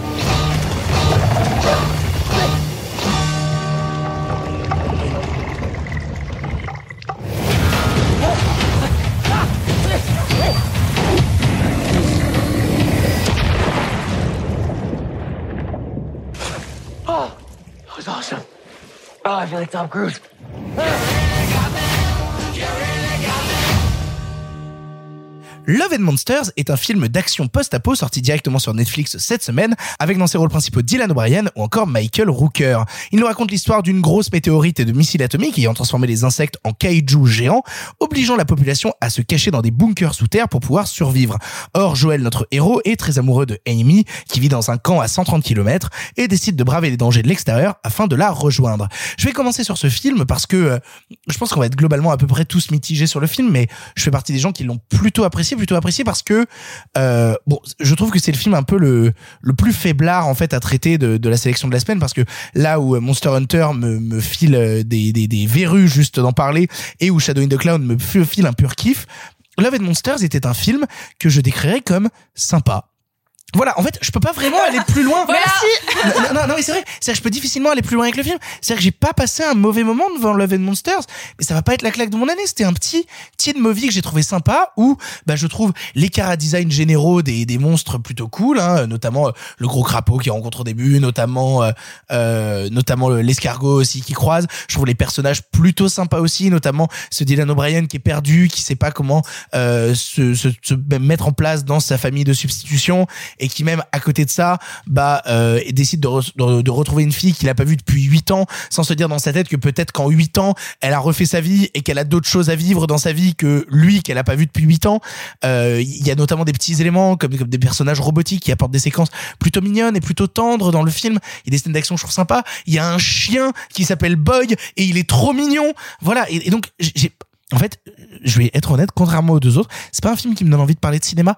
C'est c'est un film qui me donne envie juste de dire, j'ai passé un moment plutôt sympathique. J'ai passé un moment Netflix. J'ai passé un moment vidéo club devant Love and Monsters. J'ai passé, je suis désolé Clara, t'as pas vu le film, du coup je te vole ta place à Non, ce non, niveau-là. non, le problème c'est que la culture vidéo club c'est un truc dans l'excès en fait. Là, ça a pas l'air d'être un film dans l'excès. Oh, c'est c'est quand même un peu tout much sur plein d'aspects. Hein. Si, si, si, c'est quand même particulièrement Ah, tout le sur reste plein de la table est d'accord avec Clara, moi. fais-moi confiance. Euh, sauf Marc qui est pas d'accord. Euh, Mais il est rarement d'accord. C'est Tu- pas- c'est pas C'est la soirée où on est d'accord quoi. Qu'est-ce C'est qui se la passe soirée, non, non, c'est pas dans c'est vraiment dans le flux Netflix. Ouais, Oui, ouais, mais donc C'est pas une autre vidéo club. Oui, mais c'est une autre partie de Netflix. Non, non, non, mais disons que c'est vraiment le film que j'ai j'ai lancé une après-midi à 16h en disant à ma meuf, tiens, viens, on va se mater ça, faut que je le mate pour l'émission. Et on a maté ça pendant une heure et demie et on a passé un bon moment. C'est-à-dire que c'était pas, c'était pas mieux pas pire, en fait. C'était juste un bon petit moment. En fait, c'est, j'aimerais que tous les films Netflix soient de cette teneur-là, pour être honnête avec vous. Que, tous les films Netflix ne servent à rien. Non, mais dans le sens. Ce qui n'est pas du tout le but du grand capital. Non, je, je- vous monopoliser le cerveau. Je vais expliquer là-dedans. C'est que j'ai l'impression que des fois Netflix essaye de se donner un genre dans certaines de ses productions à vouloir faire du grand cinéma qui n'est pas capable de faire et pas capable de sortir. Et que là où Love and Monsters, qui est pourtant une acquisition hein, qui n'était pas destinée au marché Netflix à la base, est un bon petit film. Est un bon petit film que je trouve assez honnête dans sa démarche. Et du coup, bah, je le déteste pas. Et je passe un bon moment. Et je pense que si vous voulez un bon petit moment qui cherche pas très loin, bah, et de toute manière, je pense que vous, vous l'avez peut-être déjà vu parce qu'il est actuellement top 1 des trucs les plus visionnés euh, sur Netflix actuellement. Hein. Donc, voilà, c'est pas mieux pas pire. C'est vraiment très sympathique. Et maintenant, je vais laisser la parole à Simon Rio. Bonjour. Je suis Lankou, le Ah. bourreau des espoirs. La fin des rêves tranquilles et ce petit truc qui traite euh, ton innocence comme l'hymen d'une chèvre à l'abattoir. Quoi Je sais pas, j'ai associé des mots, c'est sorti comme ça, je suis désolé. Bref, c'est pour dire que c'est de la merde. Euh, non, euh, non, tout simplement, euh, je, je vais faire un petit préalable quand même. Le bestiaire est infiniment sympathique, plutôt bien mis en scène, très réussi. Et puis alors, ce climax avec un immense Charles Pasqua en crabe qui arrive en hommage à Ray Harryhausen, superbe. Et puis, les dernières dix minutes du film apportent un tout petit peu de finesse dans des personnages qui, jusqu'à présent, étaient quand même, on va dire, des doigts d'honneur euh, à la théorie de l'évolution. Oui. Donc ça, je le reconnais, bien volontiers. Maintenant, comme disait mon pédopsychiatre qui est en prison, rentrons dans le dur. Euh, oh là là là là. Tout simplement, je déjà il va falloir dire aux gens que euh, le casting n'est pas qu'une espèce de notion d'équation monétaire. À un moment, il faut réfléchir à qui joue quoi. Et par exemple, nous faire croire que Dylan O'Brien est un jeune homme timide, malheureux, mal dans sa peau et lâche. C'est un petit peu comme me confier l'interprétation du biopic de The Rock. C'est audacieux, mais c'est stupide. Donc ça, c'est un premier problème. Moi, je trouve que ça marche pas trop mal. Tu ferais super bien un caillou. Oui, un caillou, un caillou, un caillou, mais mais mais pas ce caillou qui est capable. Ou l'île, euh, ou l'île sur laquelle il y a Alcatraz, tu vois. Dans ta barbe, il y a Alcatraz, tu vois. Oh bah oui, bah non, il y a oui, il y a, il y a Alcatraz et il y a le bestiaire. Le Al bestiaire de- Alcatraz. Oh oui, elle est bien. Et, et non, et donc, et puis il y a un autre problème, si tu veux, c'est quand tu as un film qui est à ce point-là générique dans la manière dont sont écrits ces personnages, tu ne peux pas te permettre d'avoir des plages de 20, 30 minutes où tu vas pomper, mais vraiment comme un salopard, euh, des films comme Zombieland, qui sont déjà pas bons à la base. C'est très mauvais Zombieland. Oui, et bah quand tu en reprends les personnages, en enlevant les gags, en enlevant la photo et en enlevant les comédiens, bah si tu veux, c'est c'est c'est un petit peu comme te dire salut t'es chirurgien mais tu vas juste opérer des morts et puis ah c'est des loutres. Voilà, c'est décevant. C'est déceptif comme Je disent pas du mal des loutres, bordel. Trop mignon. Ah bah, les sur loutres le mortes c'est relou hein. Et euh, ça te bouche un évier. Bref, Du coup, mais- attends, du coup, t'es pas chirurgien, t'es vétérinaire. Et ben alors, c'est bien ce que je te dis. Tout n'est que déception. Et, et donc voilà, ce que je veux dire, c'est que le film est écrit, construit et oui, est véritablement mené en dépit du bon sens. Alors, Dieu merci, Dylan O'Brien a un charisme invraisemblable. Heureusement, le bestiaire est sympa, mais la mise en scène ne raconte jamais rien, jamais. Les personnages n'ont aucun intérêt. Le film se borne à recopier, mais vraiment, mais en plus sans idée et mollement euh, tous les tropes et tous les clichés, tous les tropismes euh, du young adult. Donc vraiment, je vais te dire, je le trouve médiocre et désagréable. Et s'il n'y avait pas le crabe Charles Pasqua, je te dirais, on ne le tolère que parce qu'actuellement on est dans le désert en termes de sortie. Je suis pas d'accord. Je suis pas d'accord et je suis pas d'accord avec toi pour plusieurs raisons que je ne vais pas énoncer. Je vais laisser Sophie parler. Alors, le film n'a pas complètement tenu la promesse qu'il m'a euh, qu'il m'a un petit peu vendu au tout début du film, c'est-à-dire que ça commence par une animation extrêmement plaisante, euh, puis par euh, la donc euh, en gros c'est l'histoire d'un jeune garçon euh, qui euh, quitte sa son espèce de colloque géante de fin du monde qui est assez cool avec que des gens trop badass. Et lui c'est un peu le mec qui qui est là pour être sympathique. Parmi cette colloque de gens trop badass qui sont en mode T'inquiète, c'est pas grave si tu vas pas au combat, nous on gère. Toi, euh, je sais pas, fais- fais-nous un plat avec les conserves qui restent. Va traire Genre, la vache. Va traire la vache, genre. Et cette coloc de gens moches en couple qui le regardent, ils vont, c'est pas grave si t'es seul. Tu fais genre, tu fais genre, ok. Donc en plus, en plus d'être moche, ils sont aveugles. Non mais c'est vrai que genre, mais Il est joli, hein. mais ils l'aiment tous très fort. Enfin, genre il y a, il y a une vraie, euh, il y a un vrai amour Comme la de ce- vache? Comme la vache. Oui, non mais ils aiment bien En fait, ce mec-là. est-ce- est-ce est-ce que cette colocation ne montre pas en soi les limites du couple hétérosexuel Est-ce qu'en Ouais, fait, cette colocation, La monogamie hétérosexuelle. c'est ça en fait Est-ce que cette colocation, C'est le vieux monde, cette colocation. ouais, c'est- ne montre pas que ça y est, on est on est dans le nouveau monde, on est dans le post-apo. Il faut sortir des dogmes de la monogamie hétérosexuelle. Willkommen par tous les cinémas. Exactement. Non mais oui, bah enfin bon, en tout cas vous voyez l'idée et euh, et le mec a décidé de d'aller retrouver sa bien-aimée et de parcourir la cambrousse euh, post-apo euh, euh, du nouveau monde. À l'Auvergne. L'Au- Fais vraiment attention, tu fais la mauvais coton toi cette semaine. Et, et du coup, le film qui commence en plus, alors je sais plus quel, quel est le, le genre de musique utilisé qui est tellement Sophie Core que c'est, c'est ou du, euh, euh, du Belle et Sébastien. Sébastien ou quelque chose comme ça quand lui il marche genre tout seul en mode non mais je vais y arriver pour retrouver ma bien-aimée et puis euh, euh, je suis un peu peureux mais ça va aller. Et genre vraiment il y a cette musique qui dit hey ça pourrait être un film Sundance. En plus il y a eu de l'animation c'est un peu décalé. Tiens Sophie c'est un film pour toi. C'est dommage parce que tout le reste c'est vraiment un un teenage movie. C'est littéralement un teenage movie un peu bas de gamme en termes d'écriture qui n'est pas désagréable pour autant, euh, notamment parce que euh, il y a euh, Michael Rooker que j'aime beaucoup. Grave. Euh, T'as un chien qui joue, Qui joue euh, qui joue Mary Poppins dans les Gardiens de la Galaxie 2. Oui, et, et qui joue dans, dans un film que j'aime beaucoup qui s'appelle Horribilis. Mais bref, et euh, et donc euh, il a accompagné lui d'une gamine. Ils sont un peu trouvés, et ils combattent des monstres. Ils sont trop badass. Lui, il les rencontre. Il est avec un chien euh, qui attend euh, désespérément sa maîtresse, et c'est un peu touchant. Bref, il y a plein de grosses lignes narratives comme ça qui s'entrecroisent. C'est pas désagréable. Le bestiaire est en effet extrêmement joli, extrêmement euh, bien travaillé dans la, à la fois ça peut être un peu effrayant et en même temps on nous explique assez vite euh, ce qui fait un espèce de fusil de Tchekhov que certains monstres sont gentils, tu le vois dans leurs yeux en fonction de la forme de leurs pupilles. Donc bon bah bref, c'est un peu attendu que ça va revenir parce que c'est placé là de manière un peu grossière et en même temps bon, ça passe. Euh, Bref, t'as plein de petits éléments. T'as une scène extrêmement touchante, comme l'avait dit Victor, avec un robot, une scène, une scène très mignonne.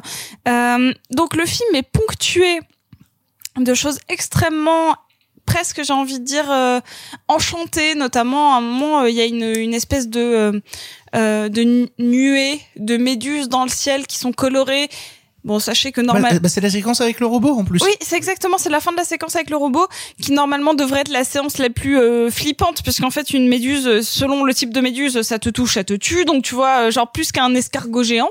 Mais bref, euh, ça c'est un petit peu bête mais c'est pas grave, ça fait des trucs très jolis. C'est juste dommage que ça, ça tourne un peu à plat, que les dialogues soient pas très bien travaillés parce que t'as vraiment plein de bonnes idées. Après, je trouve que c'est, c'est pas désagréable et en termes de, c'est honnête et en termes de teenage movie, c'est un vrai récit initiatique puisque c'est quelqu'un qui part en étant peureux et qui revient en étant courageux, littéralement. Enfin, c'est quelqu'un qui apprend à trouver la force en soi de d'affronter un monde duquel il n'a jamais fait le deuil. Donc, en soi, c'est une thématique moi qui m'intéresse. Je pense que ça se regarde un dimanche après-midi avec un plaid, avec du thé et avec euh, ou des potes ou une amoureuse ou un amoureux. Et, euh, et ça, c'est chouette. En fait, euh, ça, ça se regarde très bien. Ou euh, un jour de gueule de bois, mais ça, on n'en parlera pas. Pour conclure, Marc, Ça fait partie de ces films qui, euh, je pense, bénéficie en soi du contexte actuel parce que objectivement, je pense que c'est un film assez médiocre et pas très intéressant. Il devait sortir en salle à la base. Non, mais même qu'il sorte en salle ou pas, mais mm, c'est malheureux à dire, mais s'il y a presque ce côté de la crise qui fait aussi le tri dans euh, les films qui sont euh, comme ça bazardables à droite à gauche. Et mm, et c'est un film qui fait dire oui bah on trouve ça sympa parce qu'en effet dans ce contexte de salle fermée où où la moyenne des films qui sortent faut le dire hein, la moyenne de tout ce qu'on chronique là dans l'émission depuis le début de l'année elle est quand même infiniment médiocre Ouais, c'est Oh, pas je suis pas d'accord. non non mais très objectivement Ah pardon, je- non, excusez-moi, j'ai non, répondu. non, mais, Non, mais je- si, en fait, c'est- quand même un- quand même un constat que je me suis fait euh, qui, est, qui est terrible c'est que dans l'émission euh, nous amène à voir quand même un certain nombre de films Bah, et que quasiment tout ce qui sort alors, depuis je, dis pas que tout est 2021. taché, hein, il y a des trucs formidables, etc. Mais, mais que l'essentiel de ce qu'on chronique est quand même malheureusement d'une infinie médiocrité euh, en attendant la réouverture des salles. Et donc que ce film-là, qui est ouais peut-être pas désagréable si vous voulez, qui je pense est infiniment médiocre parce que très paresseux, pas inventif, etc. Ouais, il y a le design sympa des des, des, des insectoïdes géants, comme a dit comme a dit Simon. Oui, bon, mais c'est très pauvre en fait par rapport à ce qu'on devrait attendre en général et que ça nous contente en fait, ça nous occupe le cerveau, ce qui est la pire chose possible au monde, mais bref, ce qui nous occupe le cerveau en attendant euh, autre chose qui tue le temps, euh, en attendant demain, quoi. Donc t'as préféré Monster Hunter? C'est pareil en fait, si tu veux. C'est c'est mais c'est moins pire euh, parce que ça se tient un peu plus cinématographiquement. Eleven Monsters parce que t'as un peu euh, t'as un peu d'emphase, euh, même si en effet rien n'est cohérent avec ce héros trop beau gosse pour faire ce qu'il fait. Mais il a Euh, un chien super. Mais il a un chien, on aime bien les films avec les chiens. Et puis Moi, j'ai un chat et il m'arrive pas des trucs comme ça. Et, euh, et en plus, moi, je fais partie des gens qui ont vu toute la saga Le Labyrinthe. Et le pire, c'est que je suis obligé de dire que dans tous les teen movies euh, SF, post-apo, machin, c'est pas si pire Le Labyrinthe. Et pourtant, c'est pas très Ah, mais bien. oui. Mais c'est Le pas premier si et le deuxième, c'est pas mal, hein. Euh, M'oblige pas à dire que c'est pas si mal. Mais Je te bref. pousse, je te pousse, je te Mais, mais donc voilà, je retiens malheureusement pas grand chose. Le film s'estompe beaucoup dans mon souvenir parce que je l'ai vu il y a déjà, il y a déjà de ça une quinzaine de jours maintenant. Euh, ce que, ce qui me paraît euh, assez dommage, c'est que le, le, indépendamment de son le film ne fait pas grand chose de son environnement. Par exemple, à part une séquence qui se passe dans une fosse avec des euh, autres genres d'insectes, le film ne joue pas beaucoup de l'environnement parce que donc tout le film parle de de sortir du bunker, aller dans le monde de dehors. Et en fait, ce qui est dommage, c'est que le film ne joue pas tant que ça du monde de dehors. Je trouve ça assez paresseux en termes de, de paysages, de choses comme ça. Et euh, et euh, et enfin, bah bah je, on va dire que l'essentiel du de de l'intérêt de de l'émotion du film tient à partir du moment où il y a ce trio qui se constitue entre le personnage principal et euh, euh, bah, le fameux père Wanderer et sa fille euh, qui croisent dans Qui dans est la... pas sa fille. Hein. Qui est pas sa fille. hein. Du tout. Non, non, non, justement. mais sa fille adoptive, c'est ça dit que c'est symbolique. pas sa Sa fille. fille symbolique. En effet, bon, voilà, vous voyez, le film s'estompe dans mon esprit, mais ça, et la petite fille qui, qui l'accompagne, un peu badass, machin, il y a un truc un peu sympa, il y a des trucs un peu sympas qui se passent dans cette séquence, mais en fait, voilà, je suis désolé, je n'ai pas grand chose à dire d'intéressant parce que je trouve que c'est un film infiniment, euh, pas très intéressant, qui en effet tue le temps. Je peux comprendre que vous trouviez ça sympa.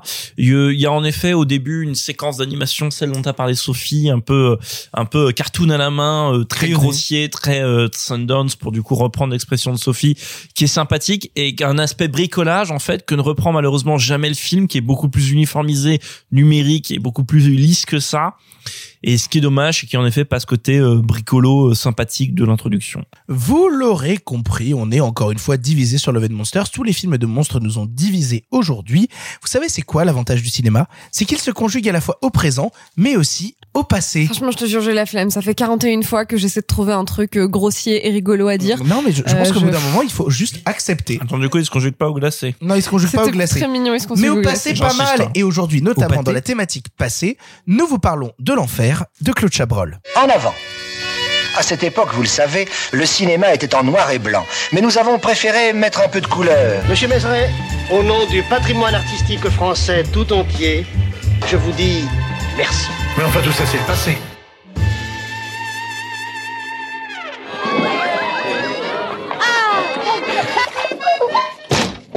C'est vous, Paul? Qu'est-ce qui se passe? Fais pas ça, attention à toi. Attention à toi. C'est pas possible, tu me suis, Paul. T'es jaloux Jaloux, oui. Tu veux pas que je t'aime Que je suis ta femme C'est réussi, comme ça je vais passer pour un con, monsieur tout le monde. Eh ben dis donc, te gêne plus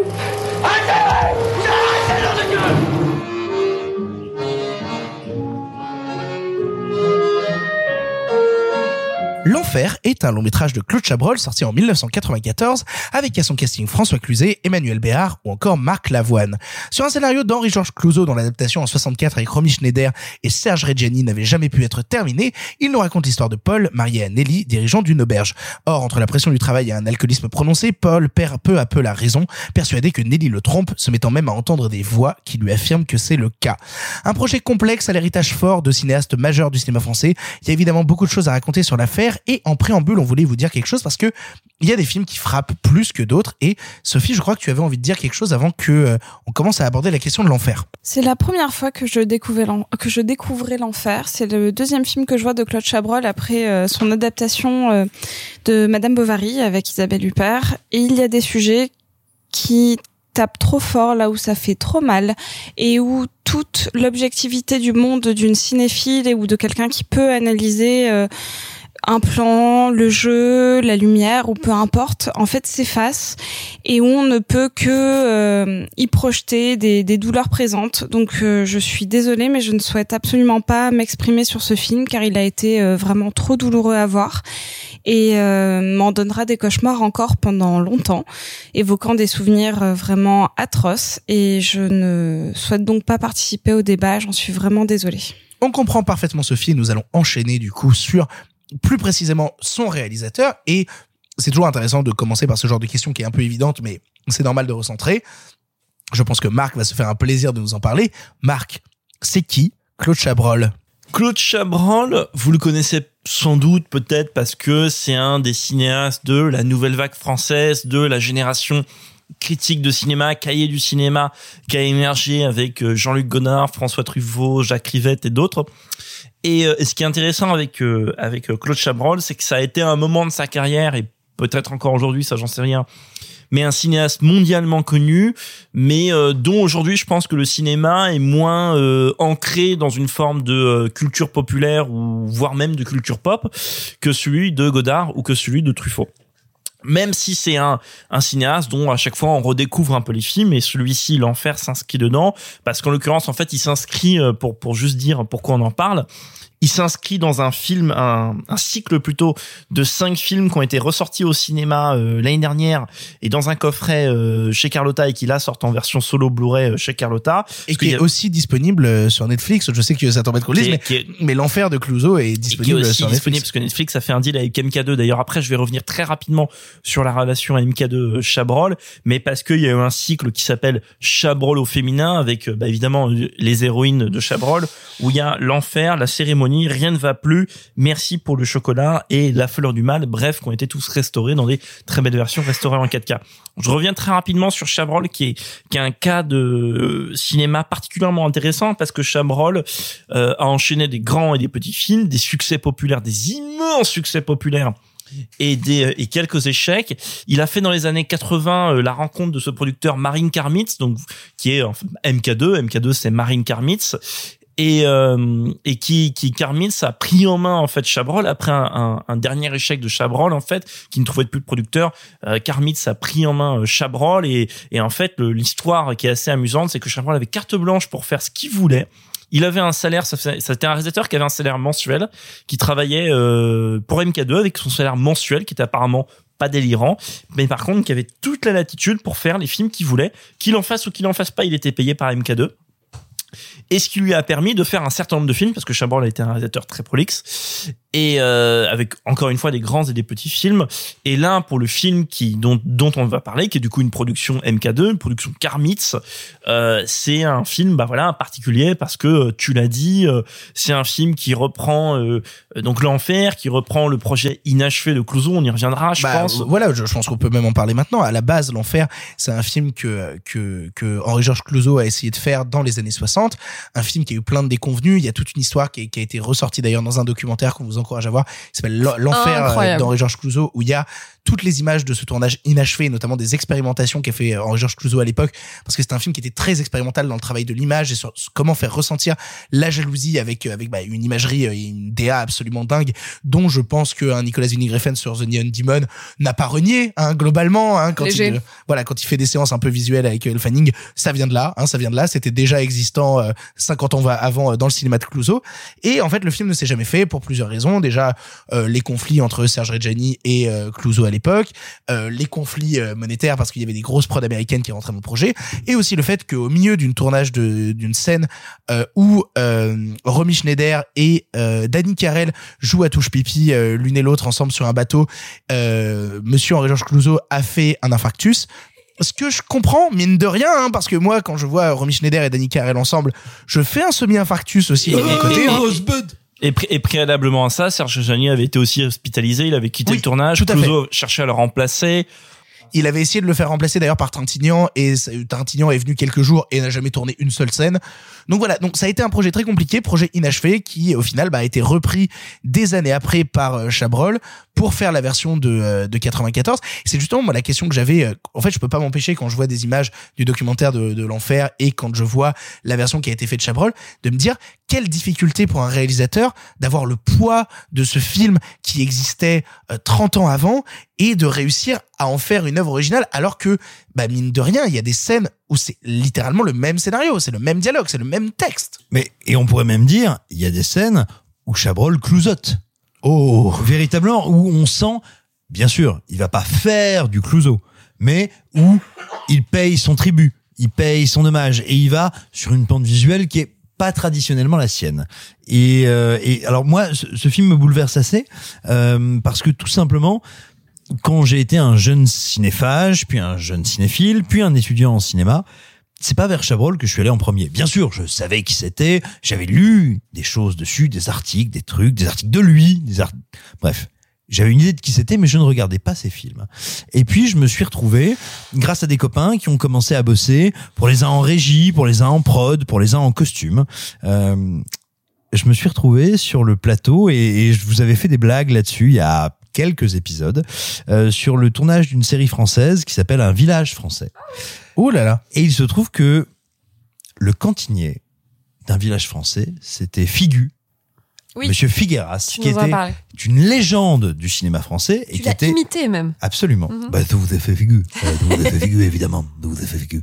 Et Figueras, ce monsieur était, mais vraiment, c'était un mythe absolu dans le cinéma français, était le cantinier de Chabrol. Et donc, quand je me retrouve sur le tournage du village français, je vous cache pas que le truc qui m'intéresse le plus, c'est de parler à Figu. Sachant que je n'ai à l'époque, je pense, j'ai dû voir que la cérémonie que j'ai trouvé fou. Et, euh, et euh, mon Dieu, et Madame Bovary, qu'à l'époque, je n'avais pas la culture pour appréhender correctement. Donc pour moi, c'est quasiment une terra incognita, euh, Chabrol. Et, et Figu, il m'explique, il me fait, écoute, moi j'avais, enfin, je- là je vous le refais sans l'accent, hein, il me dit, moi j'avais une seule règle, un seul truc à respecter, et je devais le respecter, le travailler avec le premier assistant. Son premier assistant, la règle imprenable qu'il y avait sur les films de Chabrol, c'était que le premier plan de l'après-midi devait être un plan euh, de machinerie, c'est-à-dire un plan avec de la grue, quelque chose à installer, un truc très technique pour que le repas dure longtemps. Et, et là, je regarde un peu Figueras et je fais oui, c'est pas ça qui va me faire aimer ces films. Il me fait bon bah ok, d'accord, je, oui c'est compliqué. T'aimes bien manger, mais t'aimes bien manger, mais tu fais chier la bite. Euh, et ben tu vas commencer par l'enfer. Et donc j'ai regardé l'enfer. Et, et en fait l'enfer, moi au début, c'est un film avec lequel j'ai beaucoup de mal. J'ai beaucoup de mal. Et parce que tout simplement, je trouve que la première demi-heure a de gros problèmes, véritablement un truc avec lequel je trouve souvent Chabrol assez mal à l'aise, qui sont les ellipses. Je trouve qu'il le fait pas bien. Mais en fait, Ah, moi j'adore. Eh ben, justement, moi, je trouve ça très réussi, Le hein. fait que ça prime saute euh, d'un ah on se rencontre Ah non, on mais est marrés, on a j'aime beaucoup l'idée, j'aime beaucoup l'idée, et je Je trouve trouve que ça ça gambade et justement, tu, tu- comment dire, que ça tranche. J'étais complètement coupée, je suis navrée, mais que c'est justement cette, cette, cette légèreté, cette gambaderie, ce on court en pédalo. En fait, justement, amorce avec tant de légèreté, de joie de vivre et d'oxygène quelque chose qui va, tu vois, après euh, être si dense, et si lourd et si En, en- en macabre. fait, c'est ça qui est bien dans la première demi-heure, c'est que tout paraît si simple en fait. C'est si léger. Tout paraît si simple, tout paraît si tendre avant de d'amener bah, l'enfer. Non mais tu rigoles, il y a- au bout de 7 minutes, t'as déjà le premier truc où elle dit « Ah, je vais aller voir le bébé !» Et où lui est là genre euh, Et je, je trouve qu'il y a un vrai gros problème d'ellipse. Mais attendez, c'est pas pour m'attarder là-dessus. J'en veux pas au film. J'ai j'ai un peu de mal avec la première demi-heure, mais je le trouve passionnant et stylistiquement très fort. Mais là où je trouve que Chabrol est génial, c'est que dans ce film, Chabrol réinjecte, retravaille par la mise en scène, ce qui en fait est le cœur de son cinéma, c'est le rapport à la bourgeoisie. Chabrol est un des cinéastes sociologiquement les plus intéressants de France, et je pense que c'est pour ça qu'actuellement il est en train de tomber en désuétude. C'est que nous sommes dans un pays actuellement qui est culturellement, économiquement dominé par la bourgeoisie et que pour elle le cinéma de Chabrol est une obscénité, est une espèce de d'écharpe dans l'œil qui est insupportable, et ben tout simplement regardez comment commence le film. C'est le personnage féminin qui dit oh là là la literie a dû coûter cher. Hum. C'est le personnage Ça a dû masculin. coûter bonbon, la, Ça la a dû coûter bonbon. Coûter bonbon, ça revient trois ou Oui, quatre fois. Ça a dû coûter bonbon et le personnage masculin qui dit ah bah oui ah bah oui il y a la banque et moi je suis là comme ça et vous allez voir après dans les premières séquences il parle donc de l'endroit où on travaille l'endroit où on travaille qui est un hôtel l'hôtel c'est toute la mythologie de l'hôtel l'hôtel de passe l'hôtel de luxe toutes ces choses là qui vont s'entrechoquer L'auberge. bah oui, l'auberge. Et en fait, pendant toute la première partie du film, lui se considère comme un aspirant notable et comme un aspirant hôtelier, comme un aspirant bourgeois. Pourquoi? Parce qu'en fait, comment ça se fait que quand il imagine sa femme le tromper, c'est finalement si peu sexuel? C'est parce que tout le rapport de cet être humain au monde, c'est un rapport de boutiquier, c'est un rapport de quelqu'un qui veut monter au-dessus de sa classe, qui veut posséder, et Emmanuel Béard, bah, le personnage d'Emmanuel Béard, symbolise ce qu'il veut faire, ce qu'il veut accomplir et ce dont il est persuadé en réalité qu'il ne peut pas réussir. Et je vais passer la, parole à Clara après ça, mais ce que je trouve magnifique, c'est qu'il a l'intelligence, enfin, à mon sens, hein, la, hum, j'ai envie de dire, l'acuité de nous dire non, je ne fais pas un film de jalousie, je fais un film sur quelqu'un qui aimerait posséder, qui ne peut pas posséder, comme il n'a pas le droit de le dire aux autres, il va transférer ça sur un être humain en l'occurrence sa femme. Et en réalité, c'est pas une histoire d'amour, c'est pas une histoire de sensualité, c'est pas une histoire de sexe, c'est pas une histoire de peur, c'est l'histoire d'un homme qui voudrait que sa femme soit un objet. J'ai alors bon, ce n'est pas un film sur la jalousie, c'est un film sur un féminicide. Euh, alors, je suis un petit peu embêtée, Victor, que t'aies commencé par dire que le mec devenait ouf à cause de trop de travail et d'alcool. Alors, Euh, c'est non, le, je- c'est le résumé Oui, oui, qui non, mais- provient de partout. Oui, oui, je me, je me doute que c'est pas ton opinion. Ah, clairement pas. Euh, c'est un homme qui est rendu fou par le plus grand fléau, euh, à savoir le patriarcat. C'est-à-dire que je vais prendre dans l'ordre. Encore une fois, hein, les couples monogames Oui, hétérosexuels, vrai. quel enfer Et en même temps, euh, je vais prendre dans l'ordre. En fait, on est sur un film qui, moi, je l'ai vu hier soir. Euh, J'ai failli à peu près euh, tout casser euh, 17 fois. J'y ai énormément réfléchi aujourd'hui. Vraiment, ça a été ma tâche de fond là. Depuis 24 heures, il, il, il mouline, tu vois, derrière ma tête. Et en fait, je vais commencer par dire que c'est un film pour public très averti. Grave. Ce n'est pas un film spécialement euh, graphique, gore, avec de la violence. Oui, il y a des scènes violentes, etc. Mais quand je dis que c'est un film pour public très averti, C'est pas un thriller. c'est pas un thriller. Ce n'est pas euh, la, la, la matérialité de ce que vous allez voir. Il n'y a pas des boyaux et des monstres, etc. Cependant, c'est un film pour public extrêmement averti et vraiment je, je ne je ne saurais euh, que trop le répéter dans la mesure où comme le film est assez subtil comme le film est assez euh, trouble par moment pour justement ancrer la narration dans le fait que ce personnage euh, bascule dans la folie, et je reviendrai après sur la folie, le patriarcat, tout ça, tout ça, tout ça. En fait, le film, pour quelqu'un qui n'est pas tout à fait sensibilisé au sujet du féminicide, parce que c'est un film sur un féminicide, euh, qui n'est pas sensibilisé donc au sujet euh, du féminicide, euh, du patriarcat et de ses mécanismes et de ses imbrications, pourrait éventuellement se dire qu'il y a un doute. Moi, j'avais très très très très peur que le film ait de l'empathie pour son personnage, ce qu'il n'a pas. Moi, je pense hein, que le film n'a aucune empathie pour le personnage de François Cluzet. C'était vraiment ma crainte. Et je pense qu'en n'étant pas sensibilisé aux problématiques, tu pourrais te dire que le film peut-être se dira ah, mon pauvre vieux, alors que je pense que ce n'est pas le cas. Oui, Simon? Et peut-être une micro-parenthèse, dire que le film a cela des preuves qu'il faut savoir si c'est un truc qu'on n'a pas envie de vivre, que, comme tu l'as dit, c'est un film qui n'a aucune empathie pour son personnage, mais qui est vu à travers ses yeux. C'est-à-dire que vous allez le vivre à travers les yeux de, De quelqu'un qui vire vers la monstruosité. qui vient vers la monstruosité. Ce qui se passe, c'est que donc ce personnage qui certes est absolument embourbé, mais ligoté dans ses codes d'aspirant euh, bourgeois et d'aspirant possédant, en fait, donc transpose cette aspiration de possession sur son épouse. Ce n'est pas pour rien qu'il épouse la plus jolie fille, euh, la plus jolie fille de la région, hein, quand même. C'est-à-dire que c'est Béard euh, au sommet de, de sa gloire euh, sexuelle. C'est-à-dire qu'elle est, elle est, mais elle est au-delà de belle. Elle Je sais est. pas de quoi tu parles. Ouais, non, mais c'est ça. Mais elle est, elle est, elle est pas que belle. Elle est vraiment extrêmement sexuelle, sensuelle. Elle est sublime. Mais il y a vraiment une physicalité dans son personnage et dans le sexe qu'elle incarne. Voilà. Euh, et en fait, le personnage de Cluzet euh, fonde une partie de son honneur dans le fait que c'est lui qui la possède. Et ça, c'est un mécanisme du féminicide. Alors, je suis pas du tout assez spécialiste du sujet, mais il y a un vrai mécanisme de patriarcat et de féminicide. Je finis juste ma phrase, Simon. Non, mais De, fémi de féminicide, de patriarcat, etc. Qui est que, en fait, on dispose de sa compagne. Et c'est pour ça qu'on est en droit de la tuer. C'est parce que ce n'est pas mon opinion. c'est c'est les mécanismes du féminicide. C'est ce n'est pas voilà, c'est parce qu'on en dispose euh, qu'on a le droit de vie ou de mort sur elle et que si elle a été méchante ou que si elle a essayé de s'enfuir ou que si elle nous a peut-être un peu trop contredit ou si peut-être que quoi que ce soit, on est en droit de manifester de la violence qui va jusqu'à ôter la vie. Et donc du coup voilà, c'est de ça dont parle le film. Pour moi le film parle de la jalousie mais comme de la construction de la jalousie euh, teintée de patriarcat qui fait que tout ton honneur et ta considération dépend du fait que tu possèdes cet objet-là qui est ta meuf et que donc du coup tu en disposes tellement que tu peux disposer de sa vie. Et je redévelopperai après dessus. Bah, pour le coup, moi j'aimerais euh, recentrer sur un truc. On a beaucoup parlé en fait du sujet, euh, du fond du film, et c'est bien normal. J'aimerais beaucoup qu'on aborde sa forme parce qu'on parlait notamment de l'enfer de Clouseau et on parlait notamment des expérimentations de l'image. Et c'est assez passionnant de voir justement ce que fait Chabrol. Moi, je suis assez passionné de tous ces plans où il utilise ce qu'on appelle euh, une, une demi-bonnette pour permettre en fait d'avoir deux personnages qui sont sur deux plans différents, mais qui sont tous les deux nets en fait.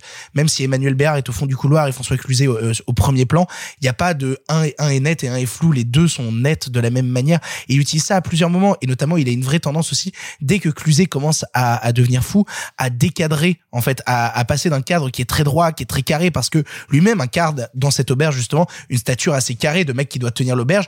Et ben, le cadre se déforme, le cadre tourne justement avec le personnage pour montrer, ok, là, il est en train de vriller. Là, il est en train de vriller, il est en train de partir en couille. Et je pense que c'est amené avec moi une des scènes qui m'a le plus oppressé au point que ce soit irrespirable dans le film, c'est la scène où il regarde les vidéos qui sont filmées par euh, par euh, monsieur euh, monsieur Duhamel euh, dans le film qui est joué par Mario David. Et tu parlais d'ailleurs Simon du fait que c'était intéressant de voir comment Chabrol reprenait l'héritage de Clouseau. Eh bien, euh, Mario David, qui joue dans le Claude Chabrol, jouait déjà dans la version de Clouseau 30 ans avant. Il Et joue à peu près l'équivalent du personnage de Marc Lavoine. oui, et- non, alors non, non, pas du tout. Il jouait le meilleur ami de Marc Lavoine en quelque sorte. Ah oui, ouais. Il jouait en quelque sorte le meilleur ami de Marc Lavoine.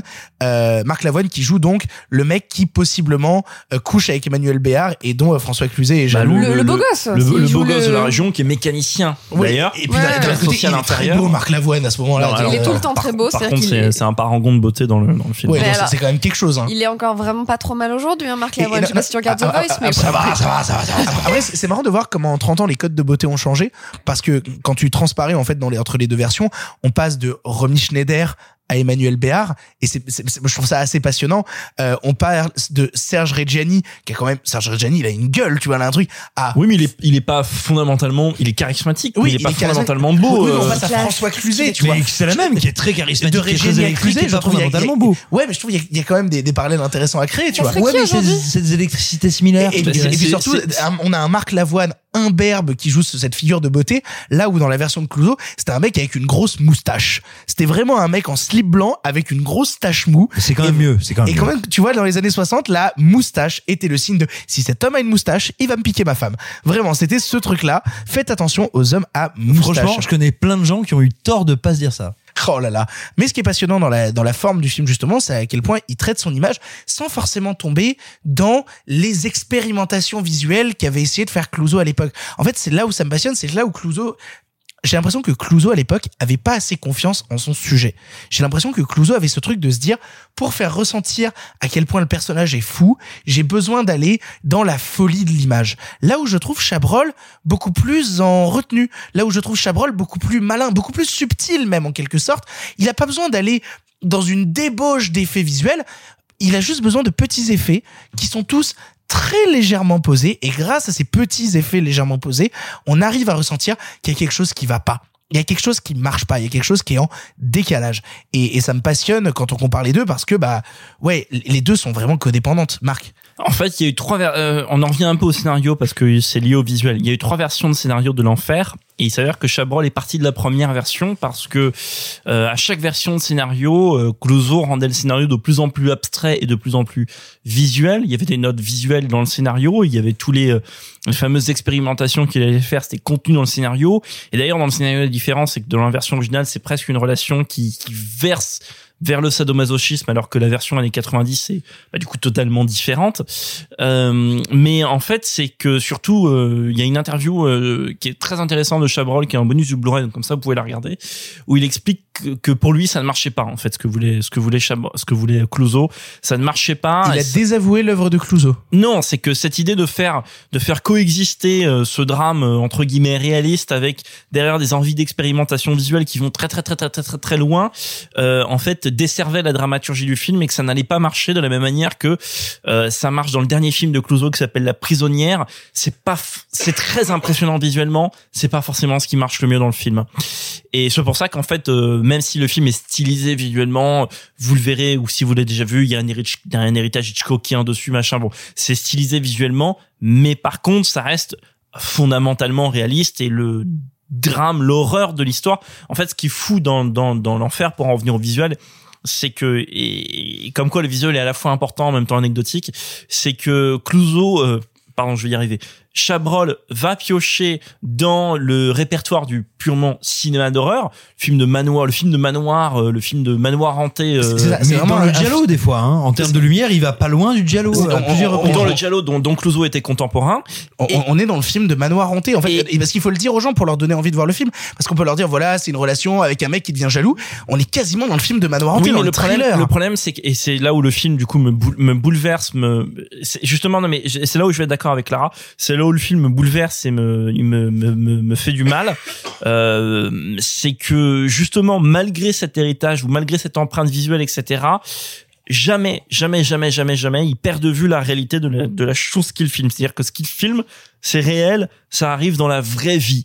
Et le, le, le monstre qu'il met en scène, le monstre qu'incarne euh, Cluzet, qui est un monstre de la normalité, ce qui est encore pire. Oui, hein. c'est ça, c'est ce Hein. la fameuse théorie de la banalité du mal. Voilà, c'est la monstruosité ordinaire. C'est- un mec fondamentalement banal. C'est d'ailleurs en ça que Cluzet, qui est un acteur que j'affectionne pas énormément, Cluzet incroyable dans ce film-là.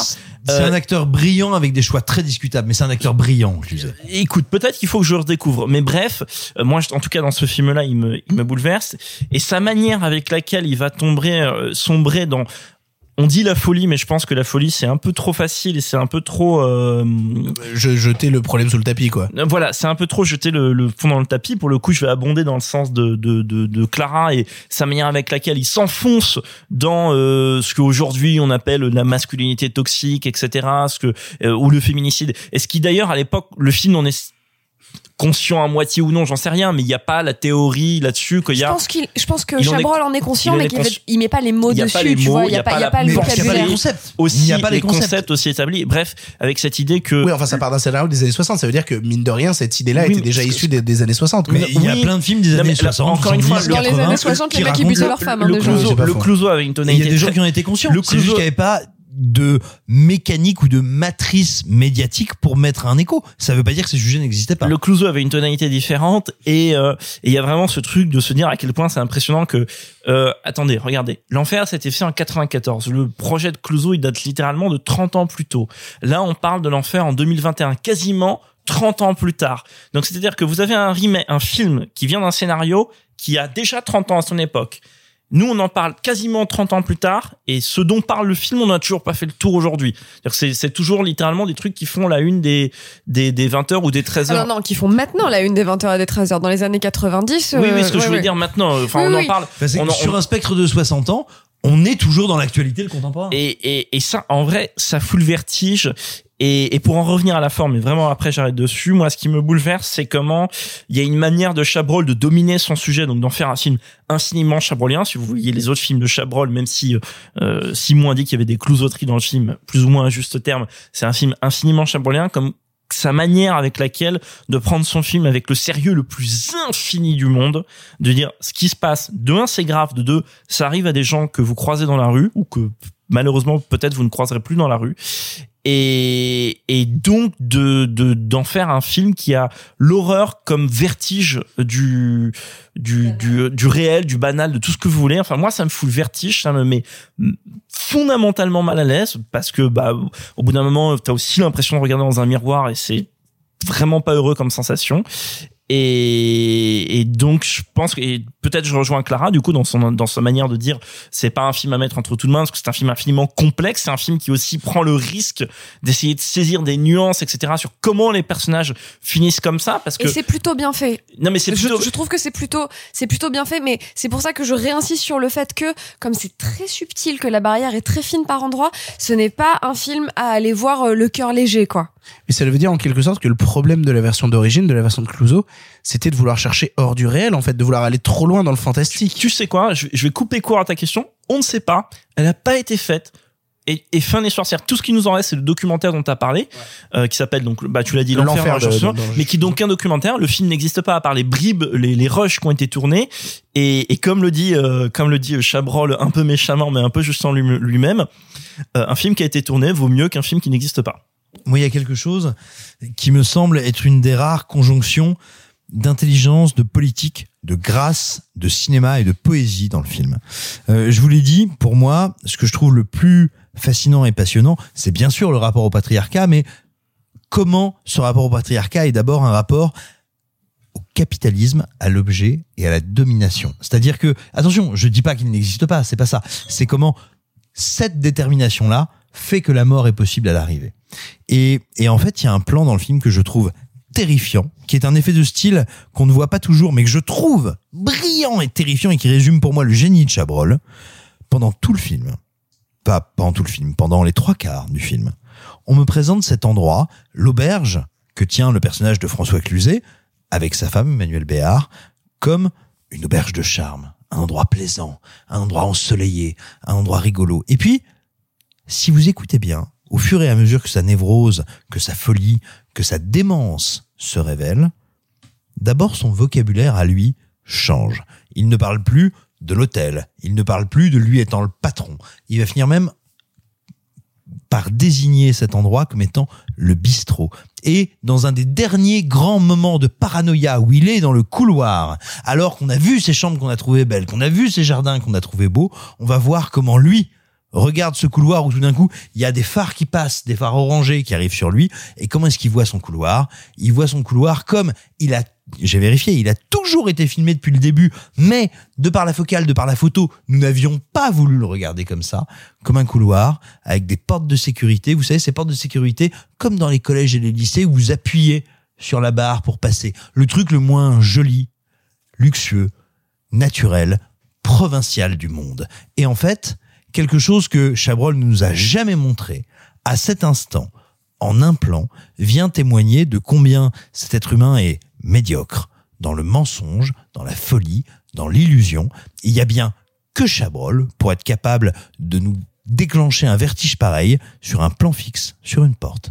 Du coup, est-ce que c'est le genre de film avec lequel on encourage les gens à découvrir la filmographie de Chabrol? Est-ce que comme premier film de Chabrol, c'est une bonne porte d'entrée? Pas du tout. D'accord, pourquoi? Bah, ça Alors- contredit pas ce que tu as dit tout à l'heure. Tu peux ça peut être ton premier chabrol et tu peux être alerte. Je- Alors j'entends, mais ça, me- ça me paraît vraiment euh, acrobatique. C'était Euh, ton premier chabrol C'était mon premier Chabrol. Écoute, ça me paraît un peu acrobatique. Je, je, C'était je- particulièrement acrobatique. Je recommanderais de, de, de, de voir autre chose. Après, je suis pas une grande experte de Chabrol, mais ça me, ça me paraît à la fois tout à fait s'inscrire dans sa Non, je suis filmographie. vois, je suis d'accord, c'est pas un film qui est. Non. hors de sa filmographie. C'est pas du tout genre, tu vois, l'espèce de de de- d'anomalie euh, machin. Par contre, ça me paraît pas être, euh, ça me paraît pas être la tonalité de sa filmographie euh, au global. Et il me semble que donc ça me paraît pas être le meilleur représentant de ah ça c'est un Chabrol, tu vois. Et surtout, euh, pff, euh, faut envoyer autre chose avant. Non, hein. C'est pas du tout un bon représentant, effectivement. En revanche, si vous n'êtes jamais allé vers du Chabrol, que vous aimez bien le cinéma de genre, le cinéma d'horreur et le cinéma d'horreur italien. Voyez peut-être- jusqu'à la garde. Ah non. Non, bien sûr, non, mais, mais peut-être que là, Qui- du qui coup, est le ça peut hein. être une bonne passerelle. Effectivement, c'est pas du tout un Chabrol représentatif et c'est pas celui par lequel il faut conseiller de commencer. En revanche, si vous venez du cinéma d'horreur italien, vous pouvez le tenter. si vous n'avez jamais vu chabrol non tu sais quoi au fond je suis un peu d'accord avec Clara si vous n'avez qu'est-ce que c'est que cette soirée? Pff, ça, pff, Euh, c'est un épisode hors Qu'est-ce série. qui C'est hors arrive série, c'est hors série. C'est ça, qu'est-ce qui nous arrive, Si vous n'avez jamais vu de Chabrol, euh, voyez à la rigueur euh, que la bête meurt, voilà, avec Jean-Yann, Oui. euh, un des plus grands méchants de l'histoire du cinéma entre guillemets. Voyez que la bête meurt. Et enfin, je voudrais faire un dernier truc parce qu'en fait, on n'en a pas du tout parlé. Je m'arrête dessus moi personnellement 10 secondes parce que ça, voilà, c'est Emmanuel Béard. Euh, parce qu'on a parlé de Cluzet. Mais si, j'en ai Euh, parlé. tu en as parlé d'Emmanuel Béard. Bon, bah, je remets un, je remets une couche sur Emmanuel Béard. Elle est immense. La carrière des années 90 d'Emmanuel Béard, c'est que du bonheur, ou presque. Vous pouvez voir tous ses films. C'est, c'est une actrice absolument immense. Elle, euh, elle bouleverse. Elle a malheureusement pas eu en- par la suite la carrière qu'elle méritait. On a pas mal parlé de Cluzet, mais Béard, dans ce film-là, quand même, elle prend Cluzet par les cheveux, elle limite, elle le violente un peu, elle lui dit, tu les vois, mes yeux, ils sont beaux. Ils pleurent pour toi. Fou, il se passe des choses dans ce film-là que que mes mots ne peuvent décrire. Donc bref, si voyez ou ne voyez pas, j'en sais rien d'en faire. Voyez-le en toute connaissance de cause et au, au, au- comment dire en ayant écouté les personnes autour de cette table. Mais mais en tout cas, c'est une expérience que vous aimiez ou que vous détestiez. C'est peut-être un film que vous pouvez haïr. Vous en sortez pas indemne. C'est ainsi que se termine ce 41e épisode de Pardon le cinéma. Mais non, Marc. c'était déjà 41 ans la dernière fois. Mais non, c'était c'était la- 40. c'était la 40e. Là, on est à 41. 41, 41. Oh putain, 41, c'était pas Pearl Harbor C'est possible. 7 décembre, c'est 40 ou 41 Je me rappelle plus si c'est le, le J'y nom de étais mon département. donc, euh, J'avais Pearl Harbor, 80 ans déjà. Oh. Mais j'ai peur que ça soit 40, je ne sais plus. Je sais plus si c'est le numéro de mon département. C'est con, J'y étais, c'est moi, Tu j'étais t'y as avec... perdu, t'y as perdu plein de potes euh, ce jour-là Oui, mais je tournais, j'étais avec John Ford et on tournait des plans. Ah. C'est absolument phénoménal. Je remercie tous les gens autour de cette table d'avoir participé à cette émission. Vous avez été bien aimables et bien doux. C'était un plaisir de vous retrouver. Merci beaucoup Clara. Merci Victor. Merci beaucoup Marc. Merci beaucoup. et Désolé, j'ai le vertige du temps là d'un coup. Waouh. Merci beaucoup Sophie. Merci à tous. Merci beaucoup Simon. Hasta der pugnetisch Oula, alors là on est sur du mélange de langues carrément, ça devient absolument terrifiant. On se retrouve la semaine prochaine pour une nouvelle émission où, alors on l'a appris cet après-midi, euh, nous parlerons donc de Godzilla versus Kong puisque Warner... Ça, ça sera une émission spéciale série B, vous allez voir. Ouais, non, mais vraiment, Warner a décidé de lâcher en VOD Godzilla vs Kong. Du coup, il y aura du Godzilla vs Kong dans la prochaine émission. On n'a pas encore vu, on n'a pas de cousin américain. Non, hélas, nous, on n'a pas de bête, cousins hein. américains, contrairement à la majorité des youtubeurs qui en font la critique. Euh, beaucoup de cousins américains sur le YouTube français. Bref, on vous fait des grosses bises. On se retrouve la semaine prochaine. Salut, salut les copains. Arrêtez, j'en suis fini.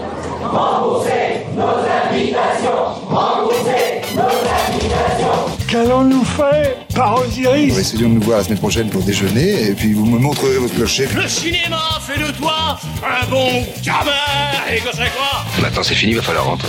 Je vais aller me faire une toile. Ok, amusez-vous bien tous les deux. Moi, ça j'y compte. Bonne soirée.